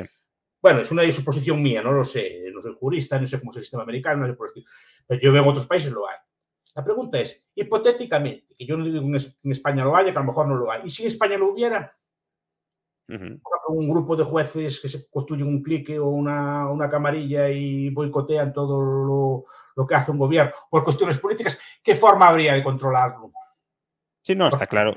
No, porque hay una cuestión. Teóricamente, aunque sea ficticio, por lo menos, por ejemplo, al legislativo lo controla el pueblo a través de las elecciones. El gobierno, el ejecutivo, depende del legislativo. Después vemos que Yasai también decía que es una especie de ficción, porque al final aquí controla el partido gobernante, controla el ejecutivo, legislativo y judicial. no lo digo yo, no digan, no digan, que es un... Y no es para España, ¿eh? es una cosa que pasa en todo el mundo, no es que los españoles seamos una raza distinta. Los fenómenos, de una forma o de otra, se dan de forma parecida en todo el mundo, mayor o menor grado, etc. Pero no vayamos a pensar que somos especiales ni que nosotros somos especialmente mal. No, Digo, pero hipotéticamente al legislativo lo controla el pueblo a través de las elecciones. El ejecutivo lo controla el legislativo a través de leyes, de comisiones de investigación, mociones de censura, etc. Y los jueces controlan, eh, controlan a, y a los jueces y a los jueces quién los controla. Sí, sí, no digo que lo haya, y si lo hubiera, no, ¿quién controla a los jueces? Sí, pero también según cómo diseñes el Poder Judicial, puedes tener contrapesos internos para que unos jueces se controlen entre sí. Es decir, si un juez practica el offer, puedes pedir, puedes recurrir a sentencia para que otro juez la revise. Los políticos no se controlan a sí mismos, ¿no? Es, es injusto. Bueno, hombre, hasta cierto punto el Parlamento controla al gobierno. Debe, incluso el Parlamento está sujeto a un control de fuera. ¿No? Y el juez... Eh, como colectivo. No, es que digo que es un debate teórico, no digo que esté mal. decir, el juez debería tener un control de fuera, incluso una comisión parlamentaria. No digo que es una cosa que se está debatiendo. no, no, pero pregunto, ¿por qué no? Es decir, ¿por, qué el juez puede controlar al político y el político no puede controlar al juez? Es que sino que el juez es que se controla por otro juez. Hombre, el, juez puede, controlar al político si el político no controla al juez. Porque si el político controla al juez, el juez pero, puede controlar al político. pero es, es, recíproco. Porque si no creas como un grupo que no está sujeto a ninguna ley. Que decir, no está sujeto a ningún control externo. Por eso digo que no digo que lo haya, pero digo hipotéticamente, imagina una camarilla de jueces que controlan. No sé qué, juez te decía que si tienes siete votos en el constitucional controlas todo ya, se está viendo, ya se está viendo. No, y llegan con esos siete, y esos siete a lo mejor si los controla, ¿quién los controla a ellos? Creo que es la sala tercera, hay una sala en el Tribunal Supremo que los puede controlar, una cosa así, pero bueno, ¿y si están en comandita? ¿Quién los controlaría? ¿No? ¿Qué hacer frente a, frente a unos jueces que, por ejemplo, que te boicoteen? Es un debate que hubo hace poco en Israel, por ejemplo. Sí, sí. Antes de la, del atentado, ¿no? Pero de hecho estaba, estaba, estaba con ese debate, porque los jueces no le aplicaban las leyes a Netanyahu, se las echaban abajo todas y quería hacer reformas y no podía ninguna. Y Netanyahu quiso cambiar la ley de los jueces y de ahí vería todos estos líos que había, que, había revueltas populares y manifestaciones y cosas por el estilo a defender a los jueces. Cuidado, con cierta razón también, ¿no? Pero la pregunta es quién los controla, hipotéticamente. Porque estamos suponiendo que los políticos son todos una banda de, bandidos, que hay de control y que los jueces son una especie de ángeles así de barba blanca. no, no, son personas como los demás, la mayor parte será buena, no estoy, no estoy diciendo eso, pero, ese fenómeno puede, puede darse. No, es no, no, Claro, que, se puede dar, pero que el poder que tiene el Ejecutivo es extraordinariamente superior al que tienen los jueces, especialmente a los jueces naturales, y como contrapoder del Ejecutivo, que ya lo tiene prácticamente todo, pues mejor que esté a que no esté, porque si ya le das al Ejecutivo el control del judicial pleno, pues ya tienes una tiranía perfecta. Más o menos ya lo tiene. Ya alguna vez hemos comentado que los estados siempre están en anarquía y están en equilibrio entre ellos. Algunas veces dominan algunos, algunos factores. A Dilma Rousseff la echó abajo un juez. Sí, sí. Un juez que después entró de ministro en un siguiente gobierno. Sí, sí, sí. No, no, que, se, se, dice pronto, pero no parece que, que, era un, que era un angelito. Era un señor político. Sí, sí, sí. Bueno, y, eso que encarceló a Lula también, claro. No, no, claro, fue a Lula, claro. Eso Pero bueno, volvamos a. Porque es que no, estamos... es un debate que muchas veces, claro, como es este caso concreto y entendemos que Pedro Sánchez lo que quiere hacer es dominar a los jueces, y, y yo entiendo que no está desencaminada la crítica. Pero hay que discutir también este tipo de debates, que se da por sentado que hay una división así pura y que unos son como más buenos que los otros y no, No, pero en- en más buenos que los Pero otros. en este caso sí hay una clara interferencia en la independencia. No. En este caso, sí. Pero la- mi pregunta no va sobre este caso. No, no, va más en general, está claro. va en general, ¿no? Y estos debates no se hay. Parece que hay una parte como que es más sana que el resto. O son, todos o no es ninguno. Mm, No tiene por qué ser más sana, pero sí creo que hay una parte que tiene más poder que la otra ahora mismo y que por tanto si vacías aún de más poder a la otra, pues ya te queda la balanza o el equilibrio. Si estamos diciendo que el Estado internamente está en una anarquía, pues uno de los pocos contrapoderes que hay frente al Ejecutivo es el judicial y si ya el judicial también cae, pues entonces es que ya no tienes... La, la anarquía será interna al Ejecutivo, pero poco más eh, habrá ahí, ¿no? No digo que es un, no debate interesante, pero claro que sí que esta ley lo que hace, y yo creo que también los jueces se enfadan por ello porque dice que todo lo que hicieron los jueces es diciendo que no, que, que no valió para nada. Sí, sí, sí. No solo que no valió para nada, que hasta probablemente pudieron abusar, sí, sí. tanto que, que- que usaban, que hacían juicios políticos, ¿no? Y lo que están diciendo, claro, los jueces lo ofenden y es normal que No, lo y, y- y que han pactado crear comisiones parlamentarias para revisar las sentencias judiciales, que claro, entonces ya es crear en el Parlamento una última instancia. un gobierno de convención, como la convención de la Revolución Francesa, que juzgaba también. La, Claro. la Convención francesa condenaba a muerte, si no, no eran, eran, Políticos, claro, sí, sí. eran, eran, eran políticos, pero también eran jueces, juzgaban allí. Entonces, claro, eso no, no es buen modelo tampoco. Pero digo que tampoco nos hagamos ilusiones que eso se puede, o, o los jueces están fuera del sistema político, o si no, siempre va a haber interferencias. En el sentido, porque si no es, es una ficción así, como, como el legislativo, el ejecutivo y el judicial, pero yo veo que, que quien controla el PSOE en estos momentos es capaz de controlar el ejecutivo, el legislativo y en parte el judicial. Judicial, en, en parte. Es una persona, no hay división de poderes. Quien es, el No, no, soberano, es quien es el soberano en cada momento. Pero eh, aún no de una manera absoluta. Es decir, que aquí también la separación de poderes No, porque, eh, digo que es anárquico. Es que- gradual, es gradual. pero al final, ¿es verdad lo que estoy diciendo? No. parcialmente cierto, pero Pedro Sánchez no puede escribir cualquier sentencia de cualquier tribunal en España. No, de cualquier tribunal no. Pero es que cuando. A ver, claro, no es un poder absoluto. Además, hay autonomías que lo frenan y hay, Claro, y hay, claro, claro. hay jueces, cosas por el estilo. Pero cierto control sí que tiene. Entonces, seguro que esta ley, de- no sé si apostarme, si esta ley de, es- de amnistía pasa al Parlamento, yo creo que es, la hacen constitucional. Hombre, por supuesto que la van a hacer. Vamos, eso yo creo es una apuesta que no cogería a nadie, porque ya sabemos que va a ser así. Entonces, claro, ¿y por por qué? Por supuesto, porque el poder, el poder Judicial, por menos sus cúpulas, están en parte. De ahí vienen todas estas batallas por el Consejo de General Sí, sí, claro, claro, claro. Y por eso Rajoy no lo quiso cambiar. No, no, por supuesto. Los políticos que van a querer cambiarlo si así controlan a, a los jueces que además los juzgan a ellos, ¿no? A través Claro, del. pero digo, que si quisieras algo independiente, hipotéticamente tendrías que tener un sistema judicial externo. De, de- sí, de, Sí, o- de o de, o de, de gente. Por sorteo, por ejemplo, que se escogiera el, el Consejo General del Poder Judicial por sorteo entre jueces. Entonces ahí no controlas a quién, a quién es seleccionado, ¿no? ejemplo, o de otra forma, sí, pero sobre todo este- eh, si puede ser externo, mejor. Sí, lo que pasa que como las si es externo a través de asociaciones judiciales, como las No, asociaciones externo me judiciales- a que la judicatura fuera privada. Sé que es una Ah, utopía. bueno, sí, claro, claro, claro. pero entonces estamos hablando de otro modelo de Estado. Ah, El, el modelo, repito, del modelo del juez que tenía que ganarse el puesto como juez. sí, sí, sí. sí. Que no es soy juez porque, me, po- porque, porque aprobé un examen, soy juez porque llevo 50 años de juez y la gente me escoge a mí como juez, porque los- eran, eran jueces que, podían, que competían. Sí, sí. Sí, como los tribunales de arbitraje privados hoy en día. Vamos, Claro, así. escogía, es decir, y para hacer un pleito las dos partes tienen que estar de acuerdo el juez. Entonces, solo un- si un juez tenía fama de corrupto, una de las partes ya no lo iba a creer. Sí. Por eso era gente así como muy, también serían bandidos, como Claro, claro. ¿no?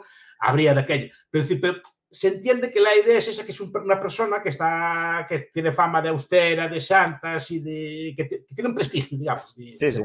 No es por el mero hecho de sacar un examen y ya está. Eh, va- Vamos avanzando, profesor, porque quiero terminar en no mucho y, y hay algunos temas que sí que querría tocar. Entonces, ahora la derecha está echada a la calle. Tenemos protestas diarias contra la sede de Ferraz, eh, también en menor, aunque en menor medida, y creo que está bien que sea así, en contra del Parlamento. Creo que es mejor, si hay que protestar, que sea frente a Ferraz que frente al Parlamento. Eh, ¿Cree que esto es una estrategia que está bien planteada o que a medio plazo va a perjudicar a la propia derecha? A ver, las democracias, hay, un, hay pocos politólogos libertarios, pero hay uno que se llama Benjamin Ginsberg, poco conocido entre nosotros, aunque tiene un manual de, sistema político americano muy famoso. Es de los pocos que es declaradamente libertario, o sea, ¿no? pero, digo que estudia, eh, es, un politólogo. Él dice que la, la democracia es muy astuta, en el sentido de los sistemas políticos democráticos son muy astutos, porque deslegitiman la protesta. Es decir, eh, dentro de, acaba de ser elegido, ya lo quieres echar, acaba de ser elegido, ya haces una protesta contra él. Entonces, las protestas, incluso entre miembros de, la derecha o así, no está bien vista, porque va a ver, no vamos a todo el día protestando de revoltoso, que el señor acaba de salir. Entonces, el sistema democrático está pensado para que durante cuatro años gobiernes casi sin oposición, porque cualquier, o cualquier revuelta o cualquier protesta fuera de los cauces está inmediatamente deslegitimada. Ese es el sistema, eso lo explica Ginsberg, porque lo que más teme el gobernante, ya lo dije antes, es la protesta. Frente a cualquier otra cosa. Es el terror. En ese sentido, la oposición sí está bien planteada. Es decir, la mayor oposición que le puedan hacer a Sánchez no es a través de las instituciones, sino a través de la calle. Y es lo que más temen. De hecho, se ven, se ponen muy nerviosos. No, está, se está bien. ¿Qué pasa? Que es muy difícil de mantener, por lo que estamos diciendo. Porque se ve rápidamente como deslegítima, incluso entre sus propios aliados. Bueno, pero precisamente, por eso... Con muertos y cosas por el estilo. Las días. Pero precisamente por eso la ritualización de ah, estamos ante, llega a decir la Vox, estamos ante un golpe de Estado, Sánchez dictador. Claro, si tú te crees realmente ese discurso, vas a estar continuamente en la calle, porque si hay un golpe de Estado, vas a protestar a la calle. Si Sánchez es un dictador, vas a luchar contra el dictador desde la calle, aunque sea pacíficamente, pero vas a luchar contra él. Y con eso sí puedes mantener la tensión y movilizar. Si es capaz, sí. Yo veo que en Irán, con la muerte de esta chica y esta cosa así, estuvieron dos semanas y después se disolvió. Porque el gobierno también tiene formas de disolver esto. Sí, hombre, claro. ¿Y, qué, formas, tiene? Porque la, que podemos pensar más es, el palo de la policía y ya lo están haciendo. Pues de Franco te ponía un partido del Madrid. qué, perdona? Te ponía un partido del Madrid. Ah. a la hora de la manifestación. No, no, no, no. Yo recuerdo unas protestas en Irán hace unos años, usted era, era muy joven cuando se acuerda. Estarían todos allí y todo, una cosa así por el estilo. Fue cuando murió, y era todo por Twitter, una cosa así, todos así. Y fue cuando murió Michael Jackson, la gente empezó a hablar de aquello y se disolvió la, la protesta. Yo le digo, le sacan otro tema rubiales, otra cosa así, la gente empieza a discutir otra cosa y se acabó la. Digo que tiene método, no quiere que funcione siempre. Pero una, una protesta continuada sí que acaba con que tiene que ser masiva. Y las de ahora no son masivas. De momento no las percibo, no las percibo yo como masivas. Es decir, bueno, la del domingo pasado sí fue la gente, pero fue una manifestación normal. Me refiero a manifestaciones que. Entonces, las, una protesta del tamaño de la actual, imaginemos, ¿no? las protestas de Ferraz, que se están repitiendo todas las noches, si se repitieran 6, 7 meses, que ya sería complicado que estuvieran 6, 7 meses así, pero imaginémonos, pongamos ese supuesto, 6, 7 meses con esa magnitud de A ver, esto, esto en, las, revoluciones, lo que se hace normalmente es, una dialéctica de acción-represión. Normalmente, para los, demás países, eh, dictaduras o así, estoy pensando en Filipinas, estoy pensando en Irán en, con Khomeini, que no había nacido, pero yo era pequeño, pues ya, seguía esas cosas. Me acuerdo yo que siempre, era los viernes era una cosa, toda la policía tiraba a matar, entonces había 30, eh, 40 muertos cada día. Entonces al día siguiente iban todos en un entierro, pero mucha más gente. Sí, que es un poco la dinámica que se empieza a dar con la pues mano dura de la policía en la revolución policial. Claro, pero que aquí no van a usar esa mano dura. No, no, no, a esa magnitud de mano dura. Claro, pero entonces es muy difícil que haya una, salvo que cometa algún error, que haya una, una dialéctica que te, eche, que te eche abajo. Ahora, cuidado, acuérdense que Macron cedió con los chalecos amarillos. Sí, sí. Los chalecos amarillos estuvieron muchos días, ¿eh? es decir, que no estuvieron varios meses y eran manifestaciones bastante duras, que decir que era una propuesta, una, protesta. Por eso digo que es lo que más temen. Pero tienen herramientas de, disolverla, crear otros temas o pues, de ataques en la opinión pública, así por el estilo. Pero claro, si, se percibe como un dictador de verdad y tal, pues sí que puede tener. Puede tener. Pero aún así, aún así es difícil. Que, aún, que, usted cree que si se mantienen protestas de este tamaño, ¿no? de las que hemos visto ahora, seis, siete meses. La pregunta es: ¿qué es esa protesta? ¿Qué es lo que quiere? Molestar, entiendo, y visibilizar. ¿Cuál es el programa? A ver, queremos esto. Queremos otras elecciones. ¿O queremos, lo, lo, que quiere es que nos apruebe la ley de amnistía y si la aprueba la, se aprueba que dimita a Pedro Sánchez, entiendo. Claro. Entonces, diciendo que a la calle puede charlar con gobierno. La pregunta es, ¿y cuando el gobierno PP y Vox, qué, qué esperan que va a pasar? Sí, hombre, pasará lo opuesto, obviamente. En parte ya ha pasado, en parte ya ha sucedido. Y, y, no cedieron. Y no cedieron, claro, claro. Pero tampoco mantuvieron la protesta tanto. No, no, pero, pero se pregunta. Bueno, con el 15M podemos pensar que sí, aunque eso fue una protesta contra Zapatero más que contra. Pero no vio que rápidamente se disolvió el 15M. Sí, sí, se disolvió meses y no consiguió nada. Sí. Con cosas que había violaciones, pero seguramente eran rumores. También eso, eso, eso será. ¿Qué? No lo sí, sé, no. Que, que, no lo sé. Pero sé que la prensa ya empezaban a infiltrar, sacaban claro. la foto de la chica con la rata. ¿Se acuerdan de esas? Eso hay, hay formas de. Bueno, ya están. Ahora parece que también se están infiltrando. Atacando, que son los cayetanos, que son los pijos, que si son. Sí, sí, claro, claro. Estar todo el día buscando cosas. Digo, que no es fácil. Ahora, es lo que más temen. Porque claro, que ser una protesta continuada. Pacífica, y, pero y continuada. Y masiva, ¿no? Bueno, lo de pacífica, yo obviamente estoy en contra de las protestas violentas, pero eh, analizándolo fríamente o, o, descriptivamente, las protestas violentas son las que tienen más opciones de triunfar. Sí, pero que la protesta violenta normalmente se esconde en una protesta más grande. Si sí, van solo los 100, es decir, tienen que ir... Cuando hay una manifestación grande, normalmente hay grupos violentos porque se esconden en el resto de la gente. Si solo van mil, aunque sean muy violentos, con mil pueden, pero con 50.000 personas, que hay señoras mayores, que hay niños, la policía ahí no actúa igual, no puede actuar igual, por eso se, por eso se esconden ahí, necesitan el apoyo de la, de la gente. El problema es que si hay palos, la gente de orden no va. Al final lo que trasciende a los medios internacionales, más que la protesta en sí, es la violencia de la protesta y lo que... Claro.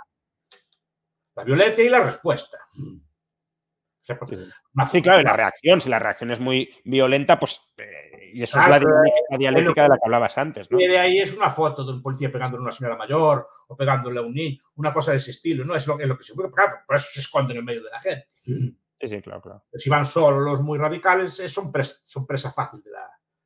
Pero ahora mismo lo que parece que están infiltrando a radicales eh, para que hagan una cierta violencia no muy eh, sofisticada, pero la suficiente como para disolver las manifestaciones y deslegitimarlas como violentas. Y si la manifestación tiene forma de violenta, por lo menos lo que conozco yo de España, la gente de orden no va. Si sabe que hay palos, o que hay multas, o que puedes acabar preso, la gente normal no va. ¿Para que, para me voy a meter en un lío? No, no, claro, claro. No, y eso es lo que se busca también. Pero claro, si, si la manifestación es continuada y así, claro, que le hace daño, porque sí, claro, pues hace daño, es lo que más daño le hace.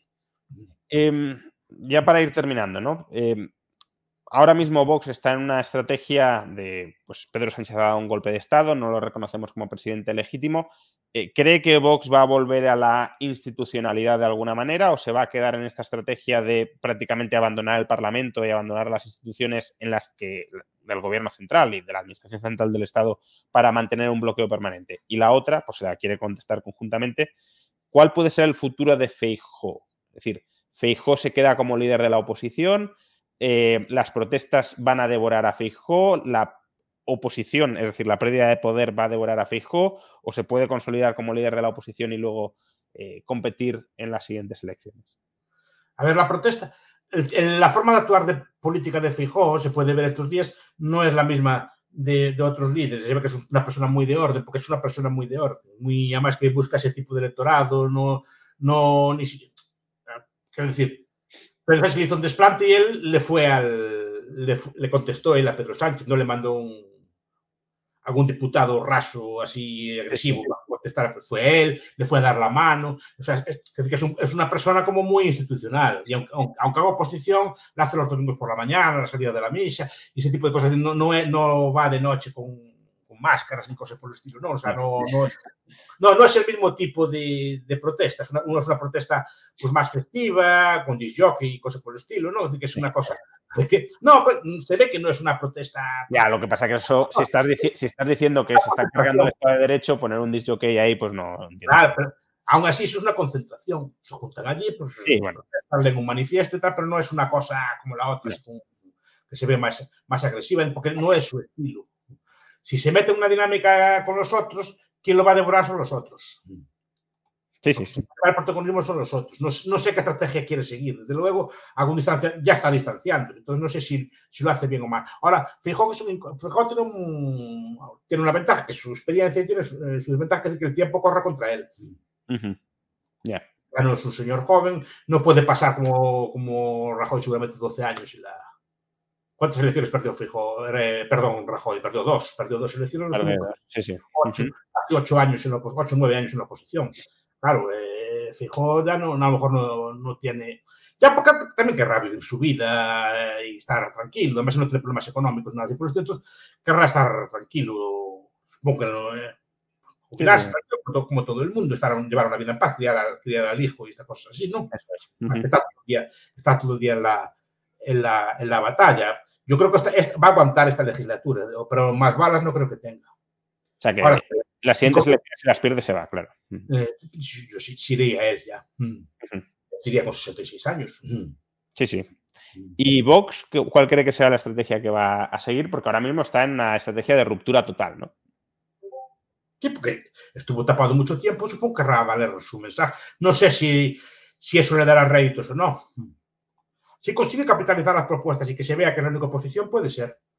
Porque tiene que ser hábil también en esas cosas y sacar algún tipo de, de rédito de eso. Claro, pero el problema es que está, son ultraderechas también de así como, los nacionalistas, que al final colaboran con el PP, están en sí. todas partes colaborando con el PP, están en gobiernos de orden, y al final las leyes, quitando alguna cosa concreta que hizo de momento, no sé si hará cosas. No, no, nada, nada, en los, en los nada. gobiernos económicos, nada, nada. O sea, en Castilla y León ya llevan eh, prácticamente dos años y que han hecho nada. Pues sí, discursivamente sí, pero en cuanto a leyes concretas, nada de nada. Creo que han bajado un punto el IRPF o algo así, que, que vamos, eh, eso lo coge un, un socialista un poco eh, en alguna comunidad que esté un poco desalineado con Sánchez y te lo baja más. Quiero decir que no. Eh, una última pregunta. Que... No lo sé, ¿qué estrategia tienes? Que el problema es que hasta ahora estuvo tapado estuvo callado, no sé si hicieron bien o mal, pero estuvo callado, digamos, para pa poder intentar un pacto. Como ve que el pacto no sale ahora, pues ¿para qué voy a seguir yo haciendo lo mismo que haces tú? Sí, no, pero yo lo planteaba más porque... Hay, hay estrategias distintas, que tampoco sé yo cómo... La, la estrategia de Vox de momento es una estrategia de mucha tierra quemada. Es decir, si, si tú mantienes la tesis de que Sánchez es un dictador y de dado un golpe de Estado y de que no vas a validar nada, es que te vas a quedar fuera del Parlamento, te vas, o sea, que no vas a ir al Parlamento, no vas a tratar de, de, de de, de, contemporaneizar eso nada con... Eso de no ir al Parlamento, ya lo ensayaron con el fascismo de Mussolini. Cuando los socialistas le llamaban, empezaron Mussolini, al principio Mussolini era muy popular al principio. Sí. Cuando empezó así a hacer cosas dictatoriales, hubo un crimen ahí, el de un crimen muy famoso, que le echaron la culpa al gobierno, que seguramente fue, ¿no? Los socialistas se marcharon del Parlamento. Bueno, pues Mussolini pues, sacaba la ley sin oposición. Sí, claro, claro, sí, sí. No. No, no, no, le afectó para nada, pero la gente piensa que le, que le afecta mucho. Y el otro no le afecta nada, pues mejor, pues si no viene, pues no. no... Mejor menos oposición, está claro. Quiero decir que no es una mayoría de bloqueo, es una, es, ni siquiera hay, hay quórum sin ellos. Quiero decir, no, sí, sí, sí. eh, una, última, una última pregunta que no está relacionada con partidos políticos, sino con. Hemos hablado de los tres poderes del Estado, pero había un, contra, un cuarto contrapoder que, está muy cuestionado últimamente y, querría saber su opinión, ¿no? Su opinión sobre la prensa. Eh, dice, se supone que el periodismo es el que debería vigilar, pero ahora también se ha corrompido. ¿Hay algún tipo de, solución? Eh, tanto para la idea, el, conflicto clásico de vigilar al vigilante, como, bueno, ¿cuál es su opinión sobre la prensa a día de hoy? Normalmente los que leemos prensa, yo aún leo prensa de papel, y soy, soy muy anticuado, me gusta mucho leer aunque uso otros medios, me gusta leer prensa de papel. Yo cuando compro un periódico, solo lo estoy comprando, y sé que la, la, visión que me va a dar va a ser esa o la otra. Sí, Lo que pasa es que yo leo varios, y leo varios medios de internet. Me gusta ver desde un punto de vista hasta el otro. A ver qué dicen. Porque dicen cosas distintas. Otra solución no hay. Además, muchas veces es lo que quieres. Tú cuando compras un periódico claro. no quieres exactamente pluralidad, quieres un periódico más o menos alineado. Sea, sea, sea, alineado. Después el cuarto poder no solo es la prensa, debe ser también la universidad o los, los, la intelectualidad a través de sus medios o las iglesias o organizaciones de sociedad civil. ¿No? Pero cree, cree que hoy la prensa, porque eh, últimamente se está criticando mucho a la prensa como que ya se ha totalmente corrompido por el poder, pero... ¿Cuándo fue buena? Esta cosa, eso, eso iba a preguntar, ¿cuándo fue buena? debate el otro día, es que eh, ahora está todo degenerado. Eh, no, España está degradada, vale, vale, está degradada, no está muy bien. Pero cuál, dígame usted cuál fue la época buena, dorada. ¿Cuándo fue la época dorada que estaba, estaba bien y ahora está degradado? ¿Cuándo fue la Porque yo, yo ya soy viejo. Yo sigo, yo sigo la política desde hace, bueno, desde hace casi 40 años, ¿no?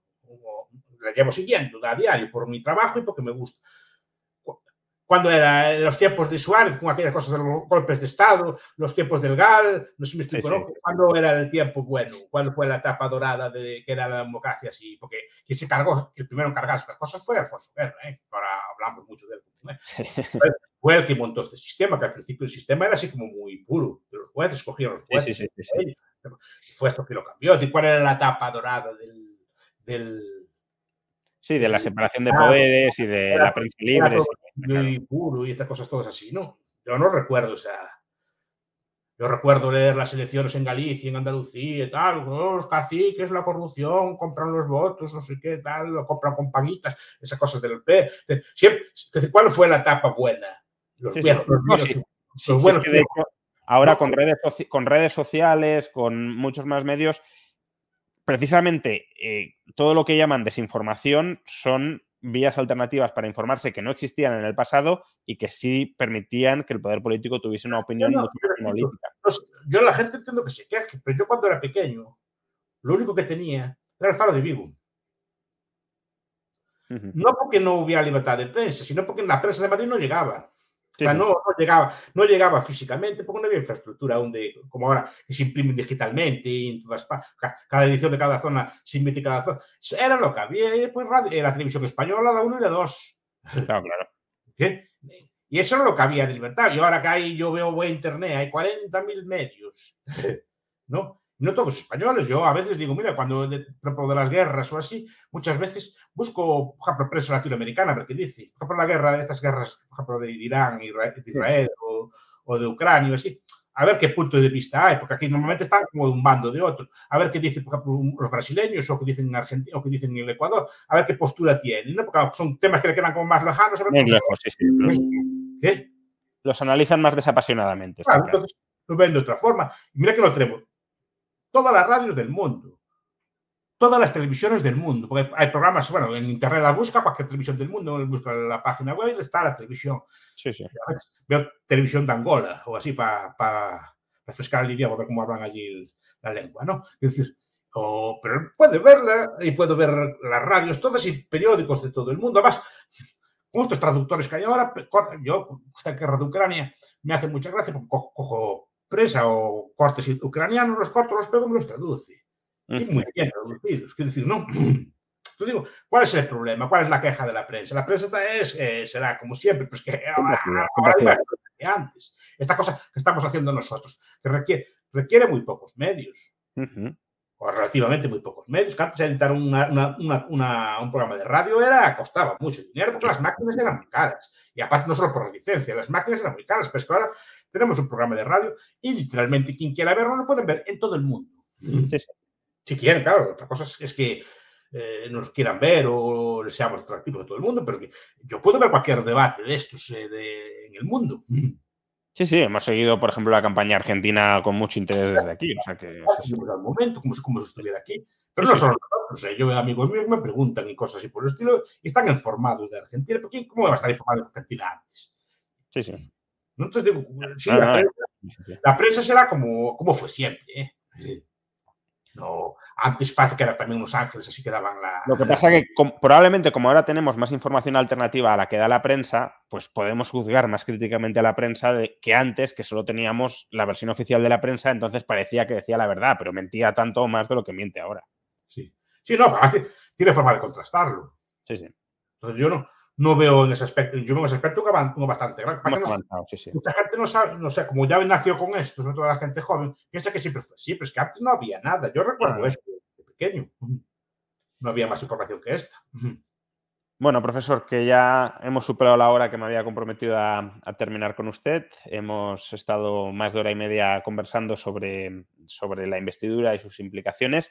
Seguro que va a haber mucho, mucho más que hablar en los próximos meses porque la actualidad política va a estar, va a estar movida, sobre todo si la derecha de alguna manera se anima, como decía, a romper la cintura políticamente a, Sánchez buscando estrategias alternativas, que las va a tener que buscar de alguna manera si quiere, si quiere tocar poder. Y, nada, profesor, muchísimas gracias. A ver, la amnistía que hace. Yo quiero ver a ver cómo los engañan, a ver cómo, cómo, cómo afeitan o cepillan la, la, ley. Tengo curiosidad, a ver si cumple o no cumple. Eh, a lo mejor cumple, ¿eh? no lo sé. Con la ley de amnistía, lo pactado yo creo que va a cumplir. A partir de ahí ya me parece que, que más bien poco. Luego, en lo pactado estaba reconocer a Cataluña como nación y no lo hizo. Sí, sí, No, no, no lo hizo. Ya, que ya empieza a incumplir, no, se dan cuenta, piensa que si se vendió, no, ningún presidente del gobierno vende parte de su poder, si puede evitarlo. Claro, claro, claro. No, porque lo que quiere precisamente es aniquilar, controlar Cataluña, no quiere que los catalanes lo controlen a él. Claro, claro, claro, claro. Pero bueno, a ver, estamos entretenidos. A ver, bueno, le volveremos a traer más adelante que, son, charlas muy interesantes. Y para mí también. Ven, un, fuerte abrazo, profesor. Chao. Pues nada, muchas gracias a todos vosotros por acompañarnos en esta hora y media de, tertulia, de conversación, de entrevista con el profesor Bastos analizando la actualidad. Recordad que es una, ha sido una entrevista apadrinada por IG, el broker británico. Tenéis información eh, si queréis conocer más sobre los servicios que ofrece, tanto en la caja de descripción de este vídeo como también lo tendréis quienes no lo hayáis visto en directo en el comentario destacado. Muchas gracias a todos y nos vemos próximamente porque aunque ya estamos a mitad de mes, eh, casi no he hecho directos durante la primera mitad, con lo cual los voy a concentrar todos durante la segunda mitad. Muchas gracias a todos y hasta pronto. Hey, it's Paige DeSorbo from Giggly Squad. High quality fashion without the price tag. Say hello to Quince. I'm snagging high-end essentials like cozy cashmere sweaters, sleek leather jackets, fine jewelry, and so much more. With Quince being 50 to 80% less than similar brands.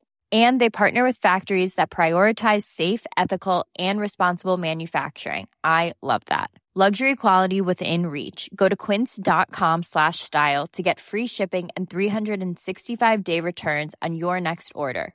Quince.com slash style.